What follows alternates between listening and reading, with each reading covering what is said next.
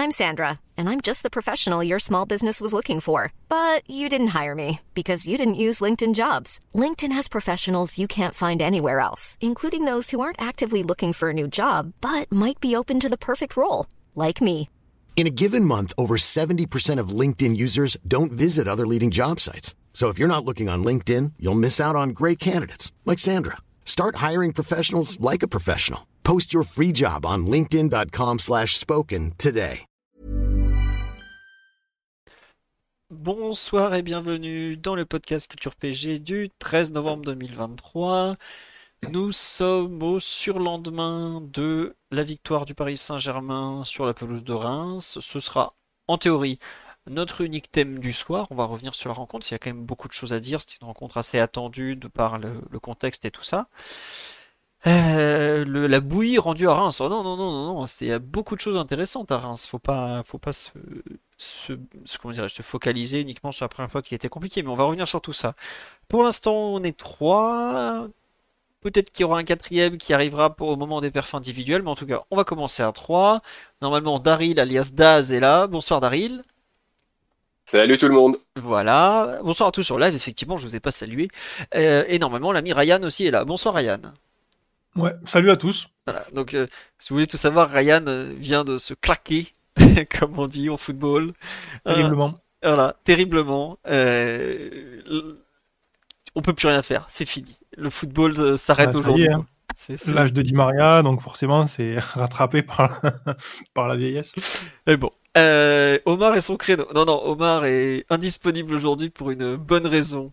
Une sorte de, de soirée à l'ambiance particulière, mais allez pas vous imaginer des trucs glauques, mais il ne peut pas être là en tout cas. Et donc, euh, il est possible que Titi, actuellement absorbé par le grand capital, euh, qui n'est donc pas disponible à 21h30, nous rejoigne pour la partie perf individuel, tout ça. On te souhaite un bon rétablissement, Ryan. C'est fort aimable. Je- C'est très sympa. voilà. On va attaquer tout de suite. Bonsoir à tous sur live. Euh, Ceux qui nous découvrent, euh, bah, j'espère que ça vous plaira.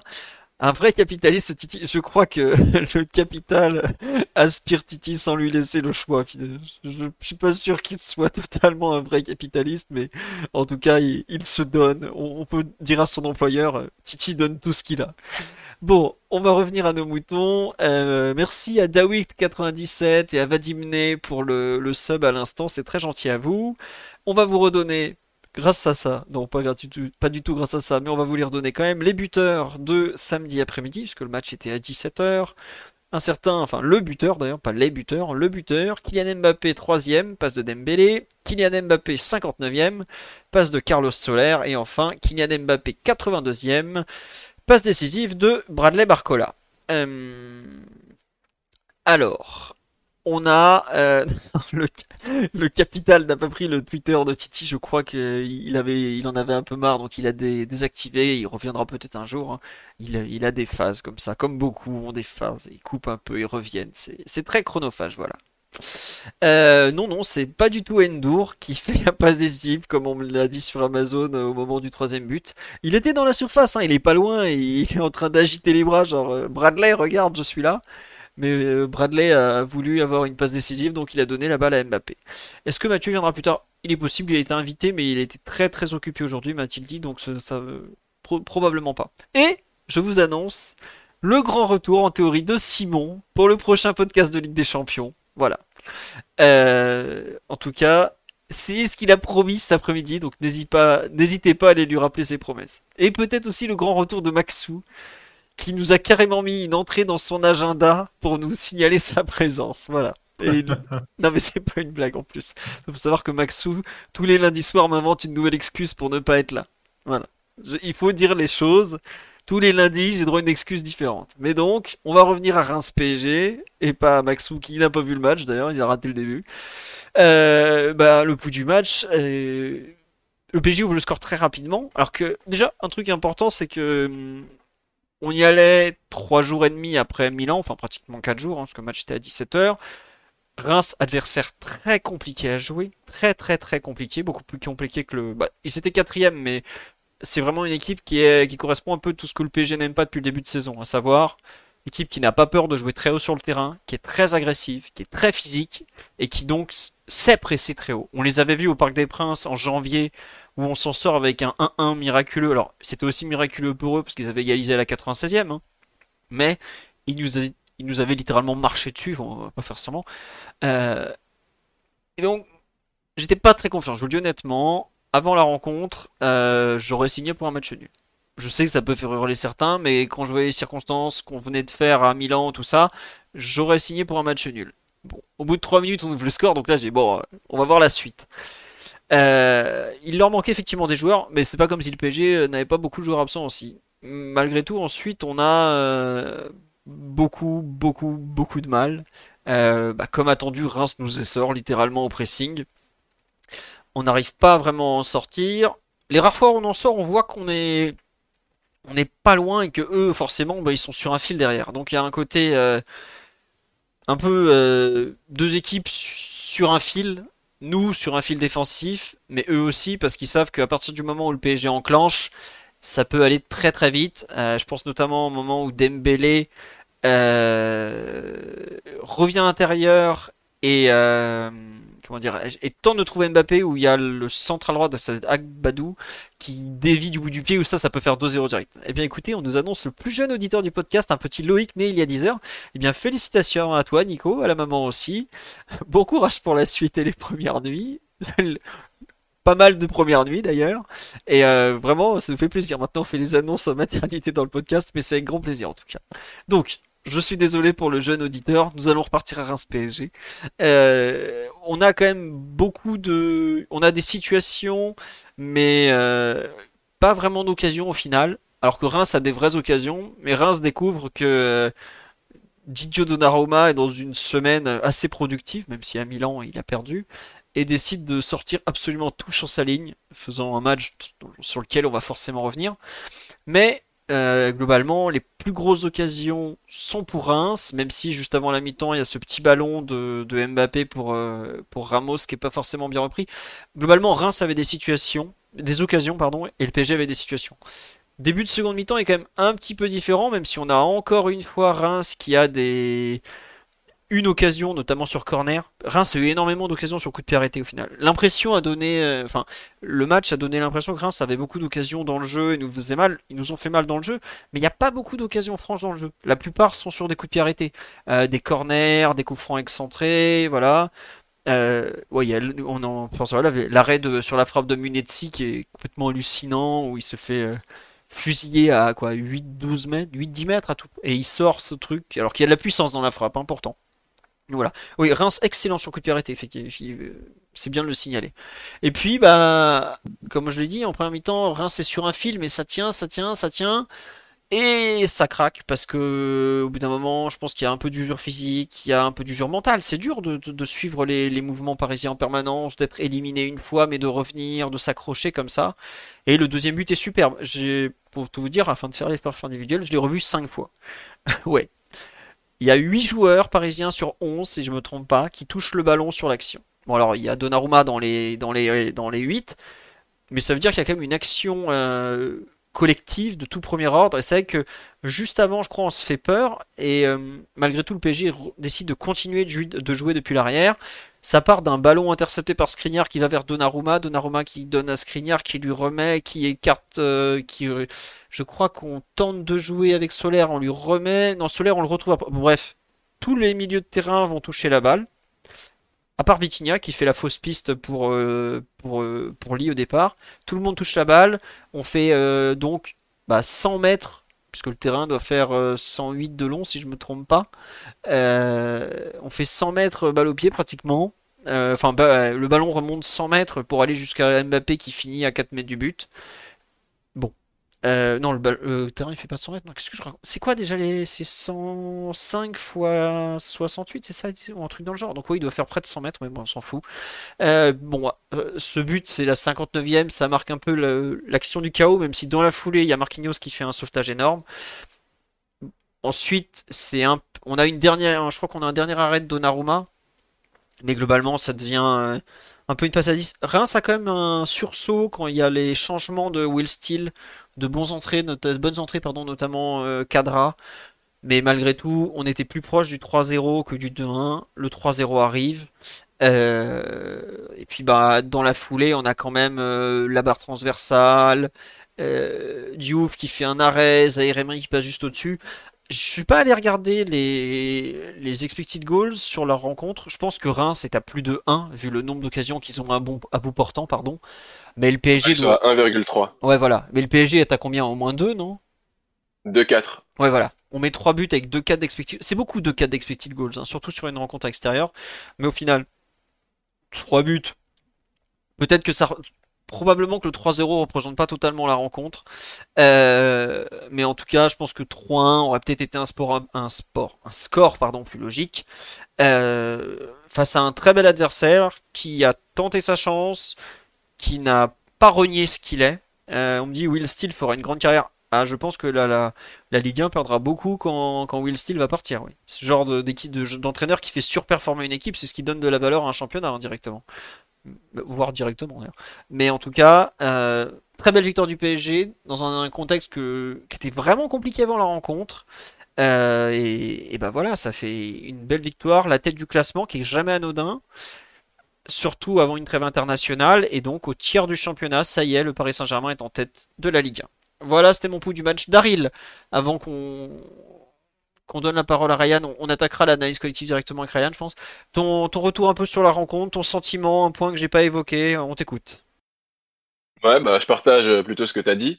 C'était euh, un, match euh, qui s'annonçait très compliqué sur le papier. euh, à une équipe euh, bah, qui avait toutes les armes pour nous mettre en difficulté sur, sur des points sur lesquels on est plutôt défaillant. Donc euh, l'agressivité, euh, le pressing, euh, la, la relance sous pression, euh, etc. Et dont, dont la quatrième place n'est pas du tout usurpée. Et euh, bah, c'est exactement ce qu'on a vu euh, sur ce match, notamment en première mi-temps. Euh, donc, euh, on a eu, on a commencé la, la rencontre de, de très belle manière euh, avec bah, ce but dès la dès la troisième minute après une séquence passée bah, intégralement dans le camp en fait de, de Reims depuis le de- à partir du coup d'envoi. Et euh, donc on aurait pu penser que ça aurait euh, tranquillisé euh, la rencontre, mais au fur et à mesure, bah, Reims a, a réussi à mettre son plan en place avec un pressing. bah, avec un, ouais, un, un marquage individuel et, un, et un pressing très agressif, même jusqu'à jusqu'à Donnarumma, qui nous a mis en, en, en difficulté bah, sur, sur toute la première mi-temps. Alors ça ça a, pas- ça pas porté forcément ses fruits tout de suite, parce que euh, bah, en, en revoyant le match, en fait, euh, l'impression euh, l'im- l'impression que j'ai eue en fait c'était qu'on n'avait pas été autant sous l'eau que, que ce que j'avais euh, que ce que je m'étais dit en, en- en, euh, lors du premier visionnage. Euh, mais voilà c'est en fait on a surtout eu un, un énorme temps faible à partir de, de la 30e minute en fait où où là on concède en fait neuf frappes sur en un quart d'heure sur les, les 12 de de Reims en première mi-temps ce qui est ce qui est énorme euh, À quel moment, excuse-moi, j'ai j'ai pas, il manque un bout. À quel moment on a concédé autant de frappes en si peu de temps? euh, à partir de la 30e entre la 30e Ah ouais. et la 45e D'accord. ouais C'est ouais beaucoup. voilà C'est beaucoup quand même de frappes concédées. Ouais, ouais, ouais, c'est beaucoup. Mais euh, avant ça, en fait, y a bah, Reims avait frappé trois fois. Donc euh, y a eu, en fait, voilà, ils ont eu des pas mal de, de, de situations euh, et euh, de, de moments euh, de, de danger. Mais euh, ouais, c'est vraiment à partir de, de la demi-heure de jeu qu'on qu'on a été sous l'eau, où on a multiplié les, les pertes de balles à la relance.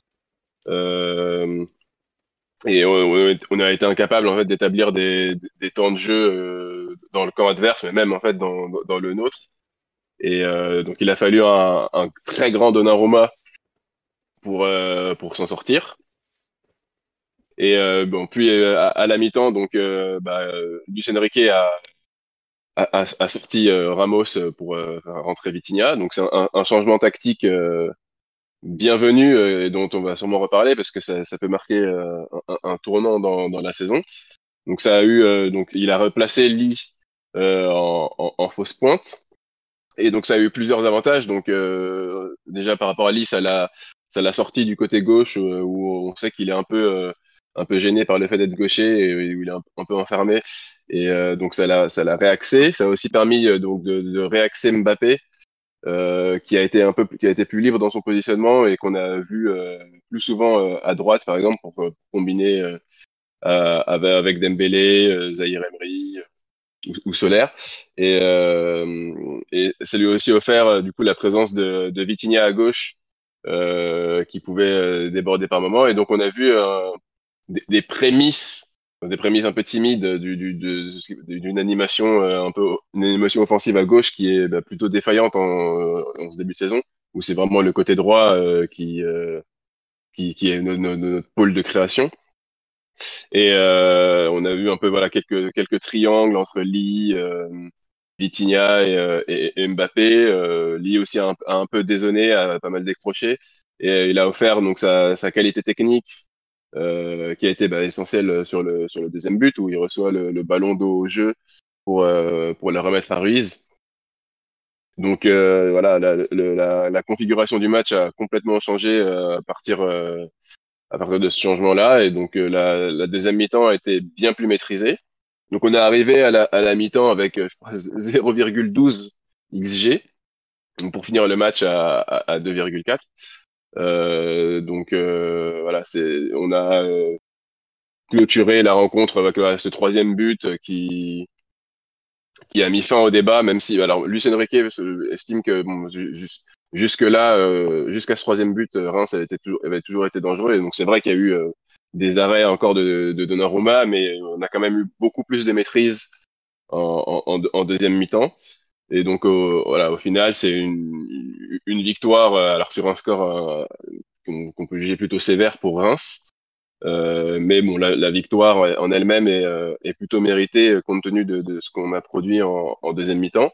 Et surtout, elle, fait, elle est bienvenue, étant donné que tous les concurrents directs, aucun des concurrents directs ne, ne, ne s'est imposé. Donc voilà, ça permet de passer la trêve à la première place qu'on a enfin réussi à, à obtenir avec une cinquième victoire consécutive en Ligue 1. D'ailleurs, euh, au final, c'est de, depuis euh, le, la défaite à Nice, en fait, on a on, on, a lâché que deux points en championnat contre Clermont, qui était un, un, bon, un match vraiment pas terrible, mais euh, dans lequel on s'était largement créé suffisamment d'occasions pour pour espérer s'imposer. Ah bah, Donc voilà, là, là, Clermont, c'est le gardien qui leur a amené des points sur là. Hein, Clermont. Hein. Ouais, ouais. Donc euh, voilà, c'est euh, la dynamique, la, bonne dynamique en, en, Ligue 1 continue. On a enfin euh, voilà réussi à donc à compenser ce, ce, le début de saison où on avait lâché beaucoup de points en très peu de matchs et donc à, à, solder ça et pour enfin voilà à, atteindre cette, cette première place. Ouais. Et donc bah pile au bon moment avant d'affronter Monaco en plus qu'on va recevoir avec trois points d'avance. Donc voilà, tout, c'était aussi important de, de s'imposer pour euh, après la défaite justement contre contre Milan en Ligue des Champions, qui avait euh, fait naître euh, peut-être fait naître quelques doutes. Donc voilà, une, une dynamique voilà, qui, qui, positive qui s'entretient en Ligue 1 et au, au, meilleur des moments. Oui, c'est exactement ça. On me dit sur la live, en Ligue 1, on a gagné que des matchs finalement où on met trois buts. Euh, ouais, ouais c'est ça. Ouais. En gros, si on met moins de 3 buts, visiblement, on n'a pas le droit de gagner. Euh, mais c'est exactement ça, à savoir euh, 3-1 Lens, 4-1 à Lyon, 4-0 Marseille, 3-1 Rennes, 3-0 Strasbourg, 3-2 Brest, 3-0 Montpellier, 3-0 Reims. Ouais, effectivement, c'est bon, le hasard. Hein. J'espère qu'un jour on gagnera un 0 de façon bien horrible. Hein. Ça fait partie du football aussi, mais toujours est-il que le PSG s'en sort avec 3 buts marqués. Bon, 3 buts par le même.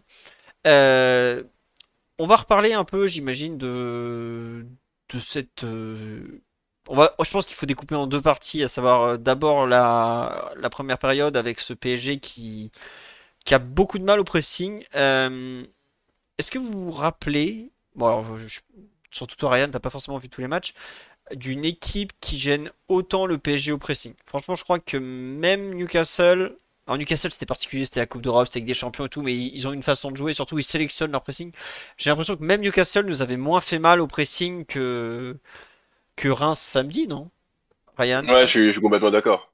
Ouais, ouais. Ouais, ouais, ouais, je pense que c'est. Il y, a une... Il y a une phase là sur euh, une. Euh, sur entre 5 et 10 minutes, là, autour de la 30e, entre la 30e et la 37e, je crois, où vraiment euh, chaque perte de balle, euh, chaque tentative de ressortie de ballon euh, côté PSG se solde par une récupération de Reims, un pressing vraiment agressif et il y a 4-5 fois d'affilée. Une paire de balles avec un bon pressing, avec une occasion de Reims qui est dégagée difficilement et un pressing à nouveau, du coup, ballon perdu. Et il y a, on a ce cycle-là qui se répète vraiment sur un peu plus de 5 minutes et je ne crois pas que, que Paris ait, subi ça déjà cette saison. même face à Newcastle, où effectivement c'était différent, c'était plus dès les premières passes où on sentait l'agressivité de, de Newcastle. Là où vraiment, à la perte de balle, il y avait vraiment du nombre en fait. C'est pas juste euh, de l'agressivité, mais il y avait vraiment du volume, beaucoup de joueurs autour de, du porteur du ballon pour s'en saisir. Donc euh, effectivement, je pense qu'on peut, diviser l'analyse en deux parties, la première période et la deuxième période, parce qu'il y a un changement important en termes de, système et en termes d'organisation. La première période, elle, se joue avec deux milieux de terrain. Euh, devant la défense, deux, milieux de terrain excentrés, deux attaquants.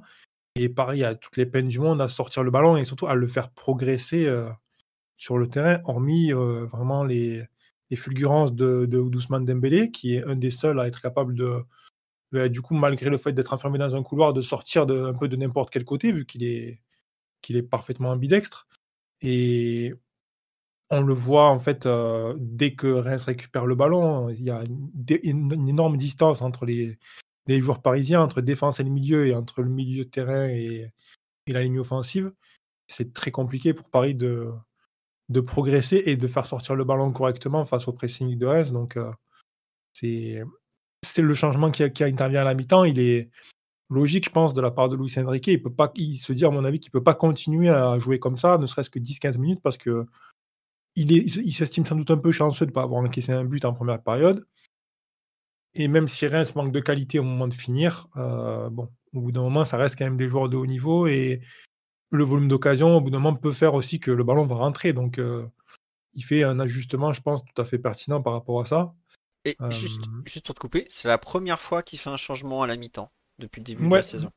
Ouais, ça, c'est assez drastique, hein. mais bon, en même temps, des fois, euh, t'étais un peu obligé, quoi. Mais c'est vrai qu'on lui avait un peu reproché, ben, du coup, de jouer en 4-2-4 et de face à Newcastle et d'avoir de pas avoir modifié son système. Et on lui avait posé la question est-ce que vous allez changer, etc. Là, finalement, de lui-même, il est allé chercher un, joueur en plus pour sortir la, balle euh, après 45 minutes de jeu, alors qu'il menait au score. Donc, euh, ce qui, veut dire aussi, ce qui veut dire aussi que lui-même a considéré que le match de Reims, la première mi-temps, était plus difficile que la mi-temps de, de Newcastle. Oui, s'il en est à. Pas, nécessairement plus difficile, mais euh, on va dire euh, peut-être qu'il crée plus de difficultés à son équipe. Mais après, au niveau du score, bon, je pense qu'il aurait pu aussi se dire ben, on va continuer à jouer comme ça et on en marquera peut-être un deuxième. Hein. C'est. Euh, mais oui, changement de système justifié, je pense. Parce que vraiment, son équipe avait besoin d'aide. En première période, vraiment, j'ai pas souvenir d'une séquence où il y a vraiment une, sortie de balle intéressante qui finit par, euh, par des occasions côté parisienne. C'est très, très, très, très laborieux. Euh, même Donnarumma, quand il essaie de sortir un peu le ballon rapidement, il n'a pas trop de, de ligne de passe. Et puis, euh, on est vraiment, on voit un peu toujours la même chose, c'est-à-dire tentative de relance et de sortie par le côté, par les extérieurs, principalement du côté de Dembélé. Soit Dembélé fait une différence et on arrive dans les derniers mètres et on essaie de faire quelque chose, soit il n'y arrive pas et ça se solde par une récupération de reste et on essaye de represser à nouveau. Mais voilà, on retrouve le même problème euh, dont je parlais tout à l'heure, c'est-à-dire la, distance entre les lignes parisiennes fait que euh, c'est très compliqué pour, pour, eux de récupérer le ballon et du coup, Reims arrive à progresser. Donc, euh, c'est vraiment, je pense, ouais, le, la, la, période, et puis peut-être pas juste la période, mais les 10 minutes, on va dire, où les plus, Paris a pris le plus le bouillon cette saison. Et tu vois, il y a un truc qu'on n'a pas encore cité, mais qui je trouve qui est important, comme tu dis, quand tu veux sortir le ballon par les côtés, c'est que tu n'as pas tes deux latéraux titulaires. Et tu as euh, Solaire qui fait du dépannage, s'adapte un peu et, et, pas, et même pas forcément très sollicité. Et côté opposé, tu as Mukiele qui joue en faux pied et ça le gêne énormément. À un moment, je sais pas si tu voyez de quelle action, quelle action je parle, pardon. Il tente de lancer Mbappé le long de la touche. Bon, évidemment, le ballon va en touche. Et on voit Mbappé s'énerver, genre non, mais euh, propre, euh, voilà quoi. Mais sur un match comme ça, ouais. Oui, oui, je vois l'occasion dans laquelle tu parles. Effectivement, il est très proche de la ligne de touche et il n'arrive pas à, donner le ballon euh, le long correctement. Voilà. Et ça, on me dit, Mukiele, c'est très bien débrouillé. Ah oui, non, mais attention, euh, c'est pas une critique, c'est juste que pour relancer, il est, c'est pas le plus technique de l'effectif, il est droitier sur un côté, il est enfermé. On voit déjà Skriniar qui est droitier axe gauche, ça peut être compliqué. Alors imaginez un droitier complètement cointé, euh, coincé sur le côté. Donc euh, voilà. c'était pas l'idéal, c'est ça. Bon, il n'y avait pas le choix parce que je pense que Lucas Hernandez est physiquement dans un creux. Enfin, c'est pas compliqué. Regardez ces temps de jeu, ils arrêtent pas de baisser. Donc en général, c'est que l'entraîneur le voit, ils ont des indicateurs. C'est assez logique qu'il les Et puis c'est logique, il a beaucoup joué pour une personne qui revenait de blessure, en plus sur un poste exigeant physiquement, donc voilà. Mais on n'a pas mille solutions. Hein. On va pas sortir Kim Pembe de l'infirmerie directement comme ça après ne pas avoir joué pendant 9 mois. Donc on a, euh, on fait ce qu'on peut avec ce qu'on a là à cet instant. On était coincé sur les côtés. Et je trouve qu'il y a aussi un peu une faillite de la relance axiale dans le sens où souvent, quand le PSG était sous pression, sa solution cette année a été euh, Zahir Emery qui prend la balle et qui perce. C'est un peu ce qui se passe contre Milan. Pareil, au parc, hein, je parle. On est dans le dur en première mi-temps, ils nous prennent bien. Et puis bah, Zahir Emery prend le match en main, il efface Reinders, il remonte 35 mètres, euh, il donne à Mbappé, boum, 1-0, et là le, rapport de force est inversé. Sauf que le pauvre Warren, samedi, il s'est fait manger dans le pressing en, première mi-temps, hein, je parle. deuxième mi-temps, ça a été une autre affaire. Ils ont, compris qu'ils avaient à faire un peu. Mais à première mi-temps, il est vraiment dans le dur.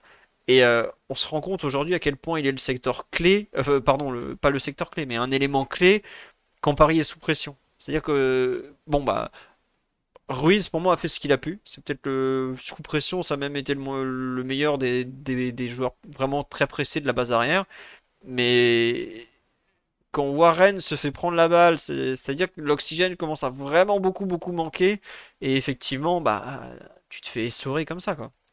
Après est-ce que on a euh, à quel point on a mal utilisé aussi le pauvre Gonzalo Ramos? On sait qu'on on le cherche beaucoup en appui. Je sais pas Ryan si, si tu l'as trouvé bien utilisé. Il se fait sortir à la mi-temps, mais je, je le trouve pas très bien utilisé par ses partenaires non plus quoi. Un, nouveau match où il est vraiment complètement euh, déconnecté du jeu. Hein. On a vraiment beaucoup de mal à le, voir interagir avec ses coéquipiers, euh, ne serait-ce que sur des, déplacements, même sans ballon, où il ouvre des espaces, où c'est vraiment un match euh, où on se demande un petit peu qu'est-ce que Luis Enrique va faire avec ce joueur, quoi. Au-delà de, de, faire reculer la ligne défensive et de créer de l'espace, quoi. Je veux dire, la relation du joueur avec le ballon, là, elle est vraiment presque inexistante. Ça, pose des effectivement ça, pose des questions quoi. On se demande aussi pourquoi il n'est pas effectivement peut-être sollicité sur du jeu direct, sur des mais en même temps quand on voit voilà que Luis Enrique sollicite ses milieux de terrain très bas pour la sortie de balle, on le comprend. Si tu commences à jouer direct et que tu as tes deux milieux de terrain qui sont assez bas, enfin voilà, il faut des gens pour venir récupérer, réceptionner les seconds ballons, pour, pour collecter le jeu direct, pour récupérer les déviations. Et ça n'a pas l'air d'être dans l'idée de l'entraîneur. Il a plus l'air d'être dans une optique de vraiment l'utiliser pour créer de l'espace et occuper la défense centrale. Donc ça se tient, hein, mais c'est vrai que le joueur est vraiment, il a, on le voit très très très peu toucher le ballon. Et à ce niveau-là, c'est quand même un petit peu curieux. Je crois, il touche combien de ballons? Genre 7 ballons, 5 ballons? Enfin, un truc ridicule. ouais, c'est vraiment erratique, quoi. C'est pour, enfin, pour ceux qui se rappellent, il y avait eu un, Le Havre PSG, ça doit être euh, décembre 2002 ou novembre 2002, où Martin Cardetti, ouais, je sors un nom qui vient de loin là, en 65 minutes de jeu, avait touché 5 ballons ou 6 ballons. Et quand il était sorti, c'était sur Canal Plus un dimanche soir. Le mec de Canal il dit Vous êtes sûr que vous n'êtes pas trompé dans les stats? Non, non, non, non, je vous assure, il a bien touché 6 ballons en 65 minutes. Et bah là, le pauvre Gonzalo Ramos, il me fait penser à Martin Cardetti. Mais la différence, c'est que Cardetti faisait 1m65 en levant les bras. Donc on pouvait jamais le solliciter sur du jeu long. Et comme on avait été nullissime ce jour-là, bah, je crois qu'on avait perdu à la fin d'ailleurs, c'était normal qu'il touche 6 ballons. En théorie, Ramos, en 45 minutes, c'est censé, être un début de circuit de relance. À savoir le, le trouver, quoi. Pour, pour, euh, mais non. Même au-delà de ça, même au-delà de, bon, à la limite, tu veux pas utiliser le jeu direct parce que tu veux faire progresser tout ton bloc, euh, etc. Bon, ça, s'entend, hein. c'est, des choix d'entraîneur, euh, il n'y a ni, bon ni mauvais, c'est juste des choix. Euh, mais effectivement, le joueur ne décroche pas, ne s'approche pas du ballon pour faire progresser le ballon quand ses coéquipiers ont du mal. Après, il a pas l'air d'en souffrir, donc en tout cas, moi, je vois pas un joueur qui a l'air de, baisser en termes dans ses efforts ou dans son implication. Mais ouais, c'est c'est compliqué en fait de voir un petit peu la contribution du joueur là. Ouais, après, comme on me dit sur live, il a une bonne mentalité, moi, j'ai d'excellents échos le concernant. Très bonne mentalité, très sympathique, pas du tout. Enfin, vous voyez, il, est en concurrence avec Colomani, qui est français, qui connaît une bonne partie de l'effectif. Il pourrait être dans une attitude clanique, mais pas du tout, visiblement. Donc, après, moi, je suis sûr. Enfin, j'ai l'impression que ça tient pour l'instant parce que il est toujours appelé en sélection, notamment. Euh, je crains que le jour où il est plus appelé en sélection parce qu'il joue pas assez, ça craque d'un coup. Quoi. Voilà. Euh, merci pour ce message sur ces, ces, vices du passé, on va dire. Et excusez-moi, le, le Havre PG dont je vous parle datait du 25 août 2002 et José Aloisio avait marqué le but de la victoire à la 90e minute. Voilà. Je suis parti chercher sur, euh, chez les amis d'histoire du PSG la feuille de match en question. Et donc Cardetti avait joué 58 minutes avant d'être remplacé par le légendaire, tout aussi légendaire Paolo César. Entraîneur Luis Fernandez qui avait dû nous faire une compo encore le connaissant, mais bon, comme ça. Daryl sur le un peu les mécanismes de relance euh, déficients du PG en première mi-temps. On parle aussi du rôle de Donnarumma.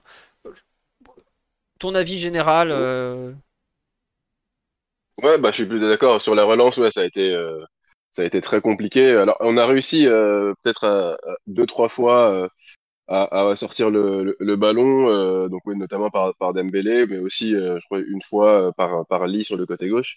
Mais voilà, on sentait en fait de, ce moment-là que bah, ça, Reims était, était sur un fil, que si on, on, gérait bien la situation, ça pouvait, ça pouvait aller au bout. Mais bon, à, chaque fois, en fait, ça s'est terminé bah, sur le ballon arrivait jusqu'à Mbappé qui était en un contrat comme contre Badou et, et bon, qui arrivait pas à passer ou ou qui, qui, qui faisait un mauvais choix et qui la perdait. Et donc euh, on n'a jamais eu en fait, euh, n'a jamais pu installer de, de, une, une, certaine continuité en fait et euh, et, et, vraiment poser un, un, un danger, danger à sur la durée comme ça. Mais oui, c'est sur la, les problèmes de relance, clairement, oui, c'était un peu comme, euh, oui, comme on parlait de, de, Newcastle tout à l'heure, et c'était, oui, ça m'a exactement fait penser à ça. C'était euh, en, pire même. C'était euh, une, euh, une rencontre très compliquée de, à, ce niveau-là, avec un Ramos qui, qui, a été très peu touché et qui, qui a pas été très utile dans, dans ce registre-là. Et, et Mbappé aussi, je pense qu'il, bah, on, on, va en reparler, je pense, mais à mon avis, les, les propos de, de Luis Enrique, quand il parle de, de, de son match qu'il n'a pas apprécié, je pense que c'est un, des, un, des, points, euh, un, des points qui lui a posé problème, l'implication de, Mbappé à la relance, notamment quand l'équipe avait la tête sous l'eau. Euh, donc, donc, voilà, c'est clairement un point, euh, un point à améliorer, mais euh, justement qui, le changement de, de, de Luis Enrique à la mi-temps avec euh, avec Lee Kangin est, est peut-être une, une, solution qui, qui mérite d'être creusée, enfin qui va sûrement l'être avec aussi le, retour d'Asensio qui peut évoluer dans, dans ce registre-là. Donc, euh, donc à voir pour la suite. Ouais, comme tu dis, à voir pour la suite. Euh, c'est, enfin, j'avoue que je m'attendais pas à voir Lee Kang-in en, fausse pointe aussi vite. Euh, là, il s'avère que bah, Asensio n'est toujours pas revenu. Je pensais qu'il reviendrait pour ce match, honnêtement. Euh, était suspendu, il nous restait Ramos ou Lee Kang-in on y arrivait assez vite finalement. Euh, dans le fond, je, suis pas non plus totalement surpris parce que quand on écoute ce que dit euh, Luis Enrique, il dit beaucoup, beaucoup, beaucoup de bien de Lee Kang-in. Et c'est vrai qu'il avait déjà annoncé euh, sa. Comment dirais-je Sa volonté de. Plutôt sa capacité à jouer partout. Donc bah là, il l'a fait jouer un peu, un peu plus axial. Euh, avec un certain succès parce qu'il bah, est impliqué notamment sur le deuxième but. C'est lui qui réceptionne la passe euh, de Skriniar, euh, qui est vraiment bonne la passe, qui résiste au choc euh, sur, je crois que c'est Badou qui le, qui le suit et qui ensuite déclenche. Donc voilà. Après, est-ce que est-ce que dès le coup d'envoi ça aurait été aussi efficace? Je sais pas. il y a aussi un autre problème si on fait jouer euh, Lee comme ça en, fausse pointe, c'est que ça veut dire qu'on enlève encore un joueur grand sur le terrain, que ça soit Colomboigny ou Ramos. Euh, et on voit déjà à quel point on est en galère comme pas permis sur les coups de pied arrêtés. Parce que là, ce week-end, Donnarumma, il fait quelque chose comme 4 arrêts sur des coups de pied arrêtés. Et pas des petits arrêts, hein, des... on peut pas continuer. Comme une, personne me disait tout à l'heure sur live, les coups de pied arrêtés, on va, les travailler quand Mais là, ça commence à devenir vraiment, vraiment problématique. Parce qu'en plus, on va jouer euh, notre avenir européen sur deux matchs, Newcastle et Dortmund, où ils sont vraiment très forts dans le domaine, surtout Newcastle. Et Dortmund, eux, ils ont de la taille. Euh, si à chaque corner au coup franc, euh, c'est une occasion comme ça, je... je suis pas sûr que les sorties de balles euh, nous sauvent à chaque fois par rapport à Ali. Non, quand il... Lucho a dit qu'il les travaillait pas, il a dit qu'il ne travaillait pas les coups de pied arrêtés directs. C'était les coups de pied arrêtés directs dont il parlait. C'était pas les coups de pied arrêtés, euh, voilà. Puisqu'il a parlé après que des, tireurs de, de... coups francs directs. C'est pas tout à fait la même chose. Non, non, il est pas non plus euh, idiot. Enfin, un entraîneur de haut niveau qui tire, qui, comment qui ne travaille pas les coups de pied arrêtés, c'est pas un entraîneur de haut niveau. Voilà quoi. c'est pas qu'on est mauvais, c'est qu'on est éclaté.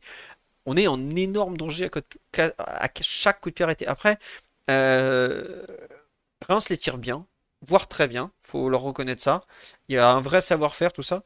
Je sais pas si euh, on est avant-dernier de Ligue 1 en coup de pied arrêté défensif, parce que paradoxalement, on n'en a pas pris beaucoup puisqu'on n'en concède pas beaucoup, vu qu'en Ligue 1, on a 70% du temps le ballon, donc ça aide. Mais en Ligue des Champions, on l'a un moins, forcément. Là, tu concèdes plus, et donc tu souffres plus, et donc tu prends plus. Parce que à Newcastle, on en prend un de la sorte, hein, le, coup de pied arrêté de, Dan Burn. Et à Dortmund, il me semble qu'ils ont une occasion aussi sur le second poteau. Euh, bon. C'est un peu pour ça que j'ai des doutes. La partie technique sur Lee Kang-in, je comprends très bien. Euh, le fait que ça soit un bon joueur et tout, même Asensio. Mais est-ce qu'on va pas sacrifier la qualité de notre jeu à cause des coups de pied arrêtés? Bah non, mais il y a quand même un, vrai souci de, de coups de pied arrêtés au Paris Saint-Germain. Et en Ligue des Champions, c'est un tiers des buts qui sont inscrits sur coups de pied arrêtés quand même. Donc ça veut dire qu'il y a combien de buts tu peux concéder, sur combien de buts tu vas marquer parce que ton neuf a fait un meilleur appui au cœur du jeu? Je sais pas, mais il y a peut-être un peu un, un débat quand même. Bon, c'est pas moi qui vais faire le débat maintenant, c'est le staff qui sait beaucoup mieux que moi à quel point euh, on peut euh, se permettre ça ou pas. Mais Ryan, cette histoire de, de Lee en neuf euh, ou de, de Asensio quand il va revenir, tu, tu y crois? Enfin, tu imagines le PG vraiment s'engager à fond dans cette voie? Et tant pis si on a deux neufs comme Ramos et Colomoni qui servent à rien? Ouais, ça dépend du système. Je pense que L'idée là, c'est sans doute, euh, quand il fait ce changement-là, c'est sans doute de récupérer un petit peu un attaquant qui va peut-être un peu plus participer au jeu. Et peut-être que ça l'embête de faire sortir, euh, Kangli parce que, euh, voilà, c'est un joueur qui a une capacité à garder le ballon, à bien le protéger et à s'associer, qui est quand même assez bonne et on peut pas dire que ça soit une qualité très répandue sur la ligne offensive, parisienne. Donc je pense que c'est il y a à la fois la volonté de garder le joueur sur le terrain et en même temps de faire un changement euh, de système qui va aider un peu plus l'équipe. Donc est-ce que je le vois, euh, est-ce que je vois l'expérience être répétée? Euh, Oui, je pense, parce que Paris a toujours ce problème, je pense, au milieu de terrain de joueurs qui n'est pas capable d'absorber un volume de jeu important, ni d'administrer les attaques, et il faut bien quelqu'un qui le fasse, quoi. C'est c'est pas le profil des milieux de terrain qui sont présents c'est pas le profil non plus des attaquants qui sont présents. Donc euh, ce joueur-là, cet apport-là, il faut bien qu'il vienne de quelque part. Si ça doit venir d'un attaquant qui participe un peu plus au jeu, bah, ça peut être une idée. Après, effectivement, ça veut dire renoncer à d'autres choses. Ça veut dire renoncer à, un attaquant qui peut-être qui va peser sur la ligne défensive, qui va faire des appels vers les extérieurs pour euh, ouvrir les espaces, qui va, qui va se comporter un peu plus comme un neuf. Quoi. Mais euh, ça, dépend un peu du contexte. Ce qui est sûr, c'est que je pense qu'à cette heure-ci, Luis Enrique, il n'a pas trouvé de, formule satisfaisante euh, pleinement. Il n'y a, rien qui, ne, qui, à mon avis, ne le convainc complètement pour l'instant. Ouais. Ah, non, moi, je suis. Enfin, je sais pas si on se rend compte, mais quand, quand il tente Lee en fausse pointe, c'est déjà le quatrième avant-centre de la saison qu'il essaye. Même le cinquième si on compte les dix dernières minutes de Ekitike contre l'Orient. Mais ça, bon, ça compte pas. Ça veut dire qu'il a essayé euh, donc Asensio au départ, qui a pas vraiment donné ses Au départ, ça marchait pas, après ça a un peu mieux marché. Et puis, euh, bah, il s'est blessé. Et là, ça fait, on est à plus de deux mois d'absence, hein, parce que je crois qu'il s'est blessé le 8 septembre. Ramos, il, était là dès la première journée au final. Il a marqué deux buts, donc ça veut dire qu'il y a un match où il a marqué, sinon il n'a pas remarqué depuis. On a Colomani qui a eu sa chance, qui est titulaire en Ligue des Champions à chaque fois. Parce qu'en 4 matchs de Ligue des Champions, ça a toujours été Colomani titularisé. Il n'a pas vraiment pris le poste de façon définitive. Je trouve que limite, il est meilleur quand il rentre en jeu que quand il débute, ce qui est problématique. Euh, et donc là, on a Lee en fausse pointe. Moi, j'attends le moment où il va essayer Barcola. on sait jamais. Mais bon, pour l'instant, il le voit plus comme un joueur de, côté. Mais oui, l'animation offensive, c'est ce que disait Omar dans le podcast après PSG Milan AC, enfin Milan AC ça ne fonctionne pas à cet instant. Il y a un truc qui ne marche pas. Euh, alors après, il y a, une, accumulation, je pense, on en avait parlé après Newcastle, mais il y a une, accumulation de certains profils et il manque quelque chose. Et il manque, je pense, euh, bah, comme je l'avais dit euh, à ce moment-là, quelqu'un qui est capable de un peu plus évaluer le rythme des attaques, savoir quand il faut ralentir, quand il faut accélérer, quand il faut basculer le jeu, etc. Et qui n'est pas nécessairement quelqu'un qui, est dans, qui va être dans l'accélération et dans la finalisation. dire que cette équipe, elle manque de changement de rythme concrètement. Elle manque de capacité à regarder un petit peu ce qui se passe sur le terrain et évaluer euh, un peu plus le rythme auquel il faut jouer. C'est vraiment, euh, vraiment un PSG qui, qui, joue à une seule vitesse la plupart du temps et qui, dès qu'il peut, va essayer de jouer à vitesse maximum. C'est, ça tient pas la route euh, pour l'instant. Il il y a un truc qui déconne. Après, c'est, le début de la saison, c'est pas non plus euh, définitif. Mais c'est vrai que, et c'est peut-être, euh, dans ce que tu dis, c'est peut-être pour ça que Luis Enrique tente de trouver peut-être la, la place qui va faire de Lee ce joueur un peu plus régulateur et tout ça, quoi.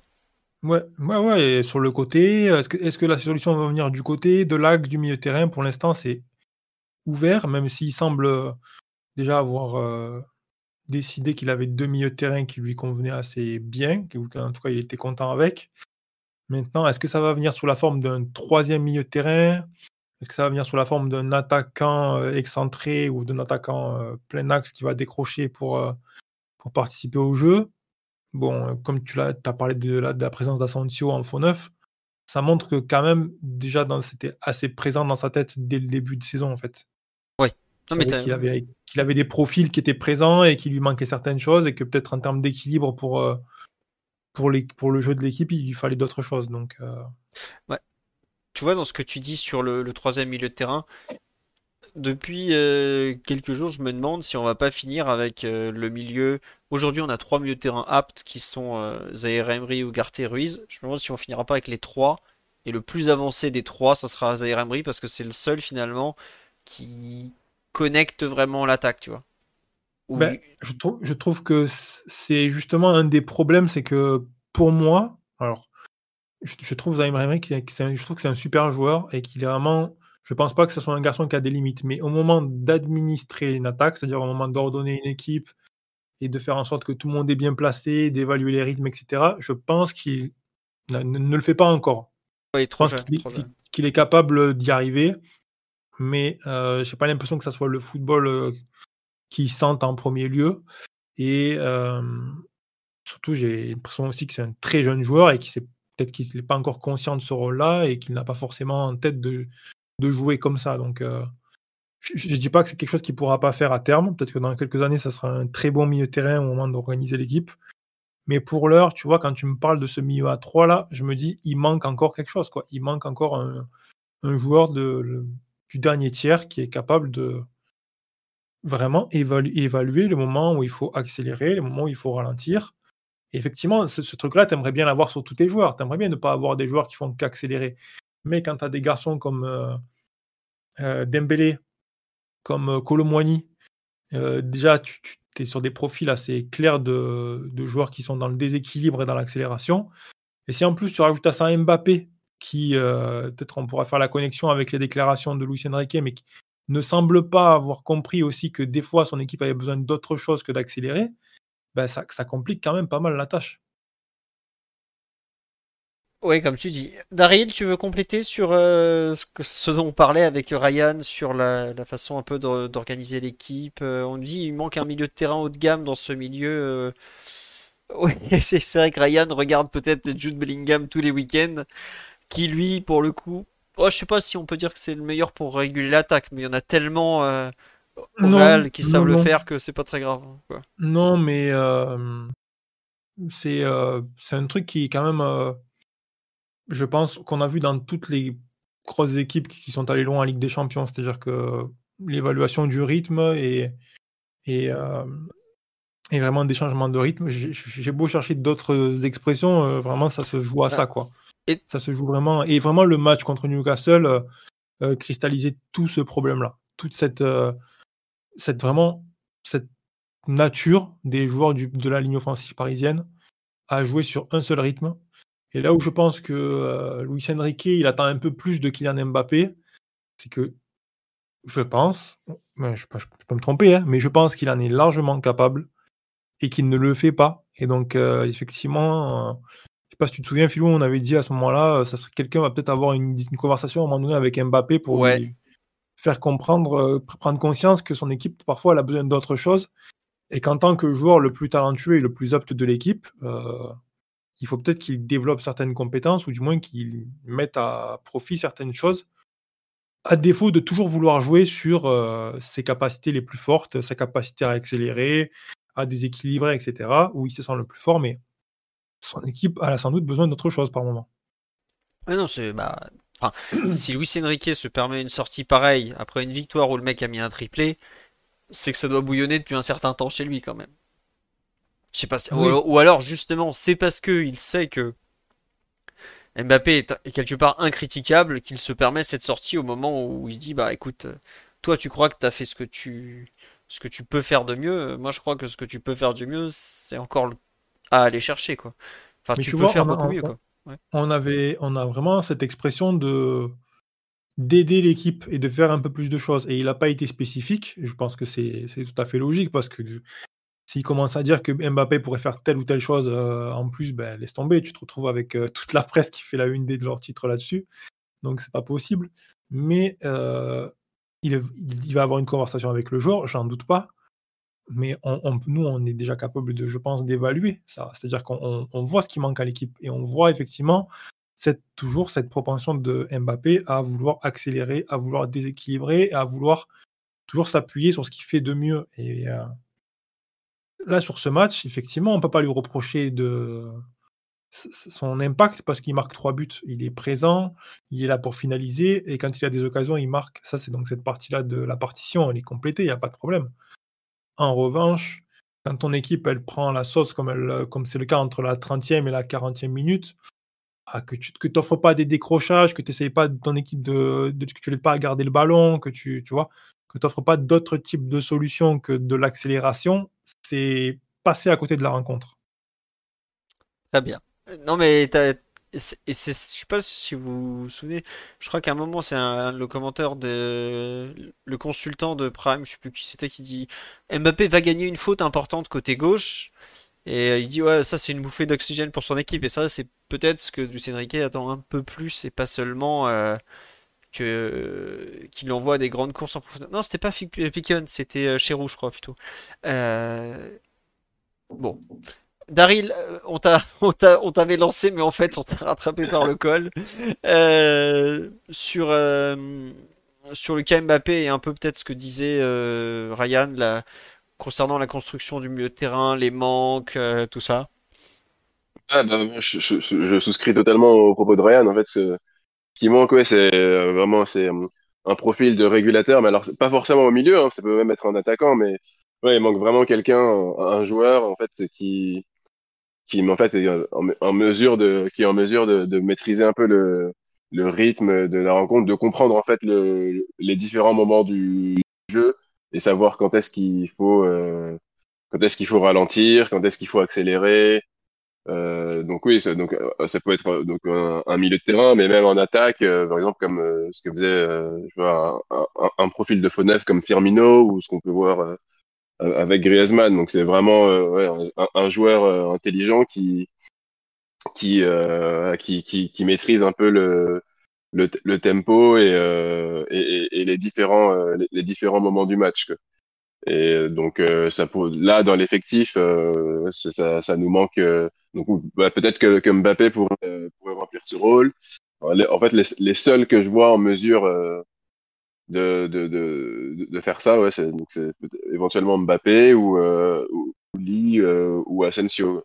Que sinon, le reste, oui, c'est vraiment des joueurs, euh, surtout, euh, bah, en tout cas, pour la ligne offensive, c'est des, des, joueurs ouais, plutôt portés vers, euh, vers, vers, le déséquilibre. Et même au milieu, on a des joueurs qui sont plutôt, plutôt agressifs. Euh, comme Zahir Emery ou, euh, ou mais qui sont pas voilà, dans, spécialement dans, dans, le, dans le contrôle. Peut-être peut-être Ruiz euh, éventuellement, mais euh, je voilà, je, je sais pas s'il est en mesure euh, euh de, dans des matchs en, tout cas de, de, très haut niveau de, de tenir ce rôle-là. En tout cas, là contre contre Reims, il a il a été plutôt utile. En, en, tout cas, il a été meilleur que, que, que ses partenaires dans, dans, dans, la résistance au pressing, etc. Mais c'est pas, c'est pas spécialement euh, un, un, régulateur. Quoi. Et puis, tu penses changement de rythme, tu penses pas à Fabien Ruiz. Faut... C'est ouais. le monorythme de, par excellence, quoi. Donc, enfin, ouais, voilà, c'est un, un, rythme lent, quoi. Mais. Non, mais, mais oui, voilà. Il y a, il y a des, en fait, il y, a, voilà, il y, a des, y, a, il y en a qui jouent sur. En fait, le, tout le monde ne joue pas forcément sur, sur le même rythme, et donc il faudrait en fait un gars qui, pourrait accorder en fait un peu euh, un peu un peu tout ça quoi. Bah, c'est-à-dire que tu peux jouer au football euh, très très vite, mais euh, une contre-attaque bien exécutée, c'est souvent aussi parfois un mec qui va ralentir au bon moment.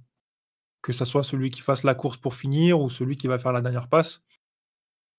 Euh, et après, quand tu es en attaque placée, c'est toujours pareil aussi. C'est faire la différence entre le moment où il faut accélérer et le moment où il faut faire circuler le ballon lentement.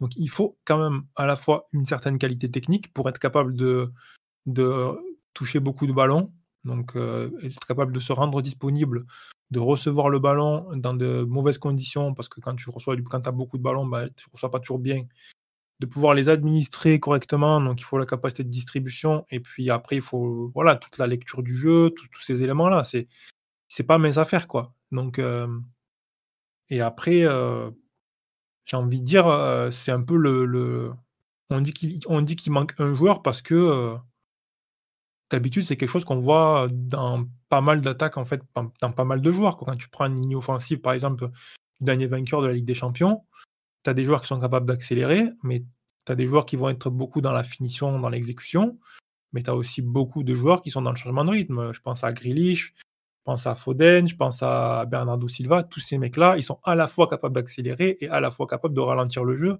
et de lever la tête et de voir un petit peu comment on peut ordonner l'équipe.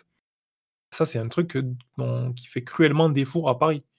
Donc, euh, c'est pour ça, je pense que Luis Enrique, il, parle de Mbappé, parce que c'est sans doute euh, l'espoir parisien le plus grand euh, au moment d'élever un petit peu le plafond de cette équipe et d'en faire autre chose qu'une équipe qui joue euh, soit à 100 à l'heure et, qui finit, soit qui joue à 100 à l'heure et qui n'y arrive pas. Tu vois, c'est un peu, pour l'instant, c'est un peu ça passe ou ça casse.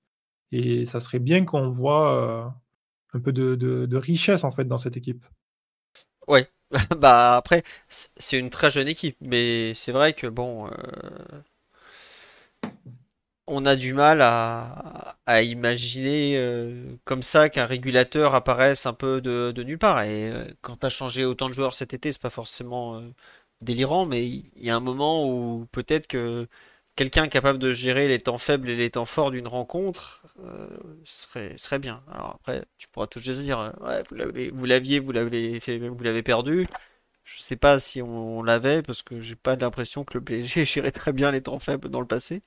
Mais en tout cas, bon, on me parle de Bernardo Silva qui aurait fait beaucoup de bien, oui, par exemple, mais il n'y a, pas, a pas que lui. Et puis, il y a aussi une histoire de, de maturité collective et tout ça euh, à avoir. Non, le, le, mercato est terminé, ça sert à rien de parler de mercato maintenant que voilà, la saison elle a commencé, y a pas de, les fenêtres sont fermées. Le Paris Saint-Germain va faire la saison avec les joueurs qu'il a, très certainement. Sauf catastrophe, je pense pas qu'il y aura de, de, de, de mouvements sur le mercato d'hiver. Donc là, maintenant, il s'agit pour l'entraîneur de trouver des solutions avec les joueurs qu'il a à disposition. Et il y a quand même des, choses à essayer. Hein. Et on voit qu'il est proactif, hein. comme tu dis, Philo, il a, c'est, quand il met, euh, Kang euh, à la pointe de l'attaque, c'est la quatrième euh, tentative de joueurs différents qu'il met à ce poste. On sait qu'il a essayé un peu de différentes combinaisons au milieu de terrain.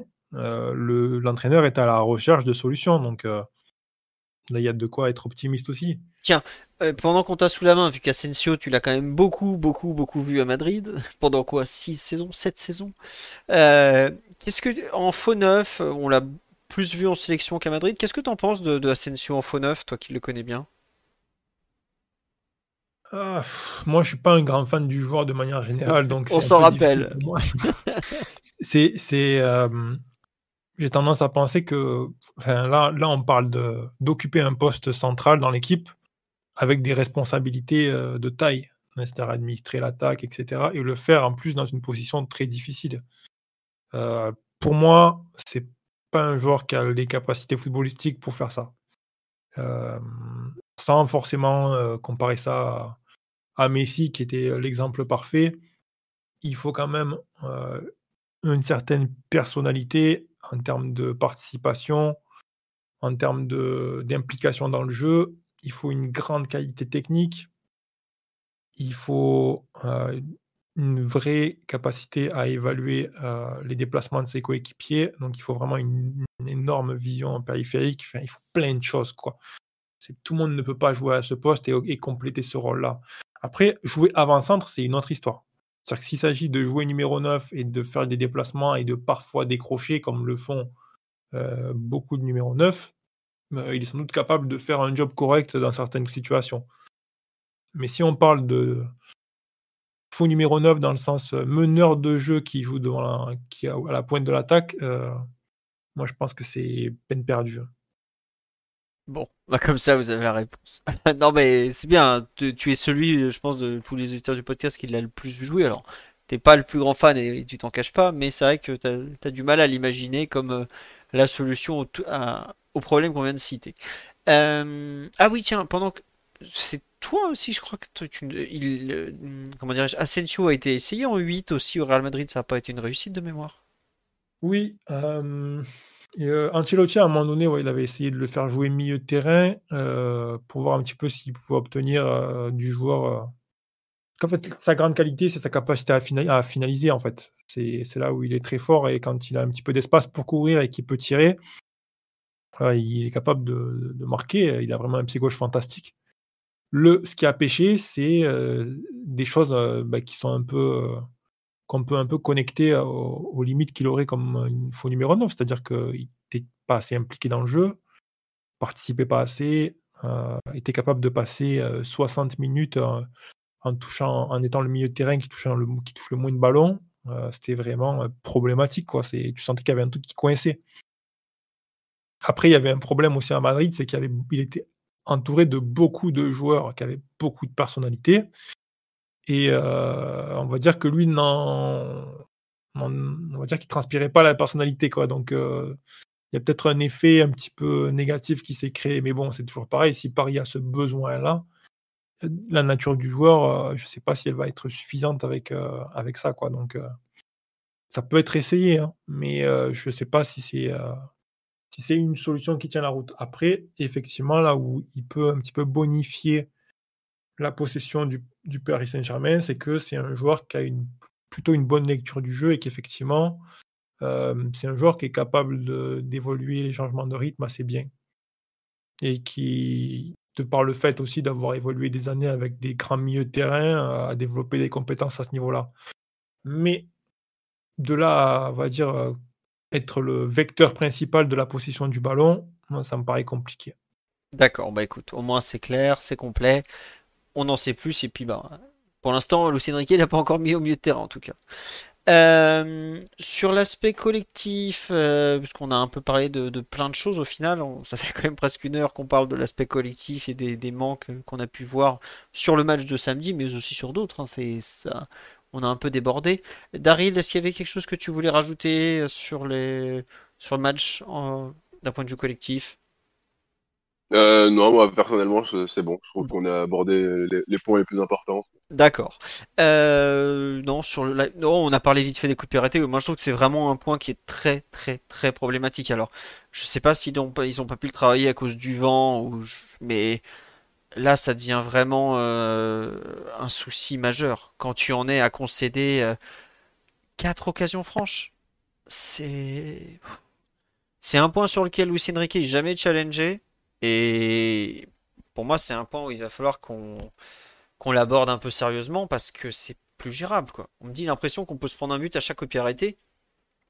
Bah, je vais vous raconter une anecdote, c'est que avant les coups de pied arrêtés du PSG, j'ai tendance à pré-taper que le corner ne donne rien. Avant les coups de pied arrêtés adverses, je ne pré-tape pas euh, que le, corner ne va rien donner. je n'ose pas le taper. Voilà. Une époque, je pré-tapais. Maintenant, je n'ose plus le faire. Donc, euh, c'est un truc euh, où il, y a un travail.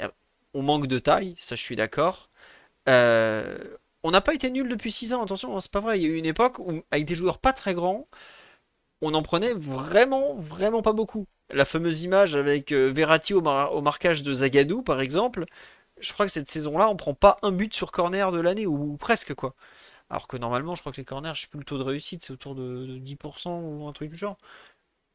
Enfin, non, c'est 10% des, buts marqués au total, enfin quelque chose dans le genre.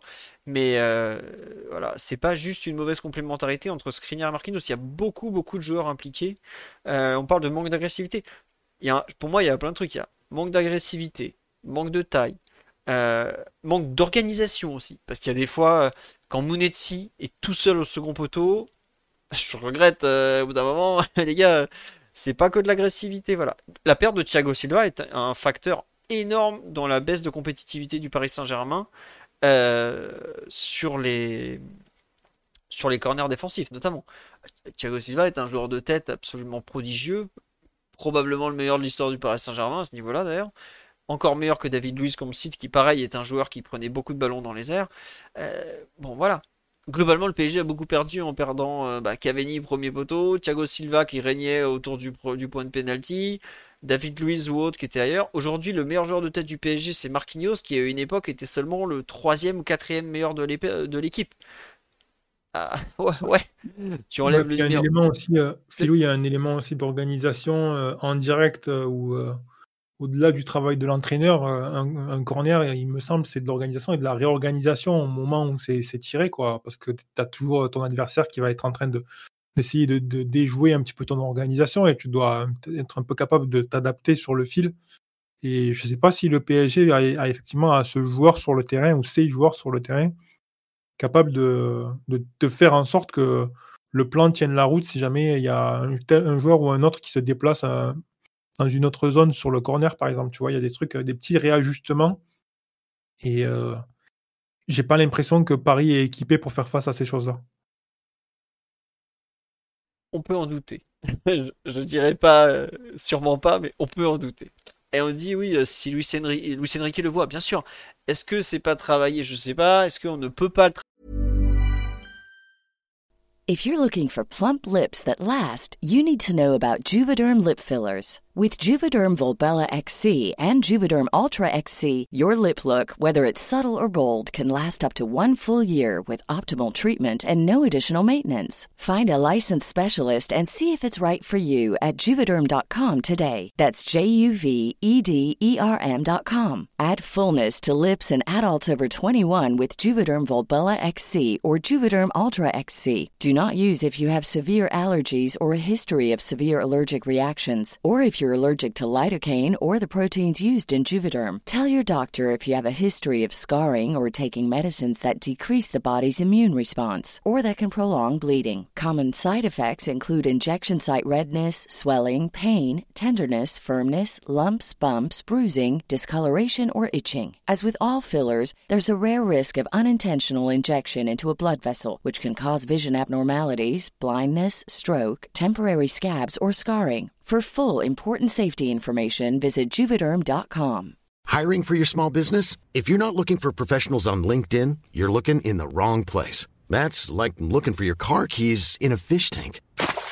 LinkedIn helps you hire professionals you can't find anywhere else, even those who aren't actively searching for a new job but might be open to the perfect role. In a given month, over 70% of LinkedIn users don't even visit other leading job sites. So start looking in the right place. With LinkedIn, you can hire professionals like a professional. Post your free job on linkedin.com slash spoken today. Travailler avec le fameux vent, est-ce que c'est dur de travailler coup de pied défensif? Totalement. Parce que bah, l'adversaire s'adapte à toi, tu dois t'adapter à l'adversaire, c'est c'est beaucoup plus compliqué. Il y a quand même des entraîneurs spécifiques de coup de pied arrêté. Hein, c'est que c'est un truc quelque chose. Alors nous, on les tire pas très très très bien non plus. Ça aide pas. Euh, ouais, euh, Skriniar est pas terrible dans les airs. Il y a beaucoup de trucs qu'ils font, mais c'est un peu gênant. Moi, je trouve que ça commence à devenir un, réel souci. Donc voilà. Euh, juste repenser un truc, dans l'analyse du match, on n'a pas du tout, on n'a pratiquement pas évoqué au final la deuxième mi-temps, les sorties de balles qui est beaucoup plus positive. Euh, il y a aussi du bon dans ce match à Reims. ne hein. Faut pas se penser qu'il y a que du mauvais parce que la première mi-temps est compliquée, notamment avec le, gros, gros, gros temps fort là, de 15-20 minutes de Reims où ça enchaîne les, frappes, les occasions, tout ça. Le PG aussi fait des très bonnes choses. Hein. Euh, l'action du deuxième but, j'en ai parlé, mais elle est incroyable. Il y a eu pas mal d'occasions qui ont, été bonnes. Euh, voilà. Et juste euh, un truc aussi que j'ai vu passer sur live, je réponds au live au passage tout à l'heure, on m'a dit ouais, Lucien Riquet est devenu réactif, c'est bien, il, a compris. Quand l'équipe ne fonctionne pas comme il attend qu'elle fonctionne, il change des joueurs et des choses assez vite. Là, on a fait changement mi-temps, mais quand ça marche pas, sinon le premier changement, c'est souvent autour de la 60e, voire avant la 60e même. Faut pas croire, c'est un entraîneur qui est beaucoup plus proactif qu'on l'imagine. Et en cours de match, il y a souvent des corrections qui sont effectuées et tout ça. Euh, faut pas croire qu'il est là à regarder le match, à attendre euh, comme le blanc avec la touillette à la bouche en mode non mais si vous inquiétez pas, ça va le faire, ça va passer. Non, euh, par rapport même, bon, Galtier était réactif vite fait selon les moments. le précédent beaucoup plus réactif, il changeait très rapidement. pas Pochettino, pardon, Tourelle. Pochettino, il changeait pas grand chose. Mais Lucien Riquet fait plutôt partie des entraîneurs réactifs par rapport à ce qu'on a vu. Contre Newcastle, ça n'a pas été assez rapide. Contre Newcastle, le premier changement, il fait rentrer Virginia, on est à la 59e ou 61e.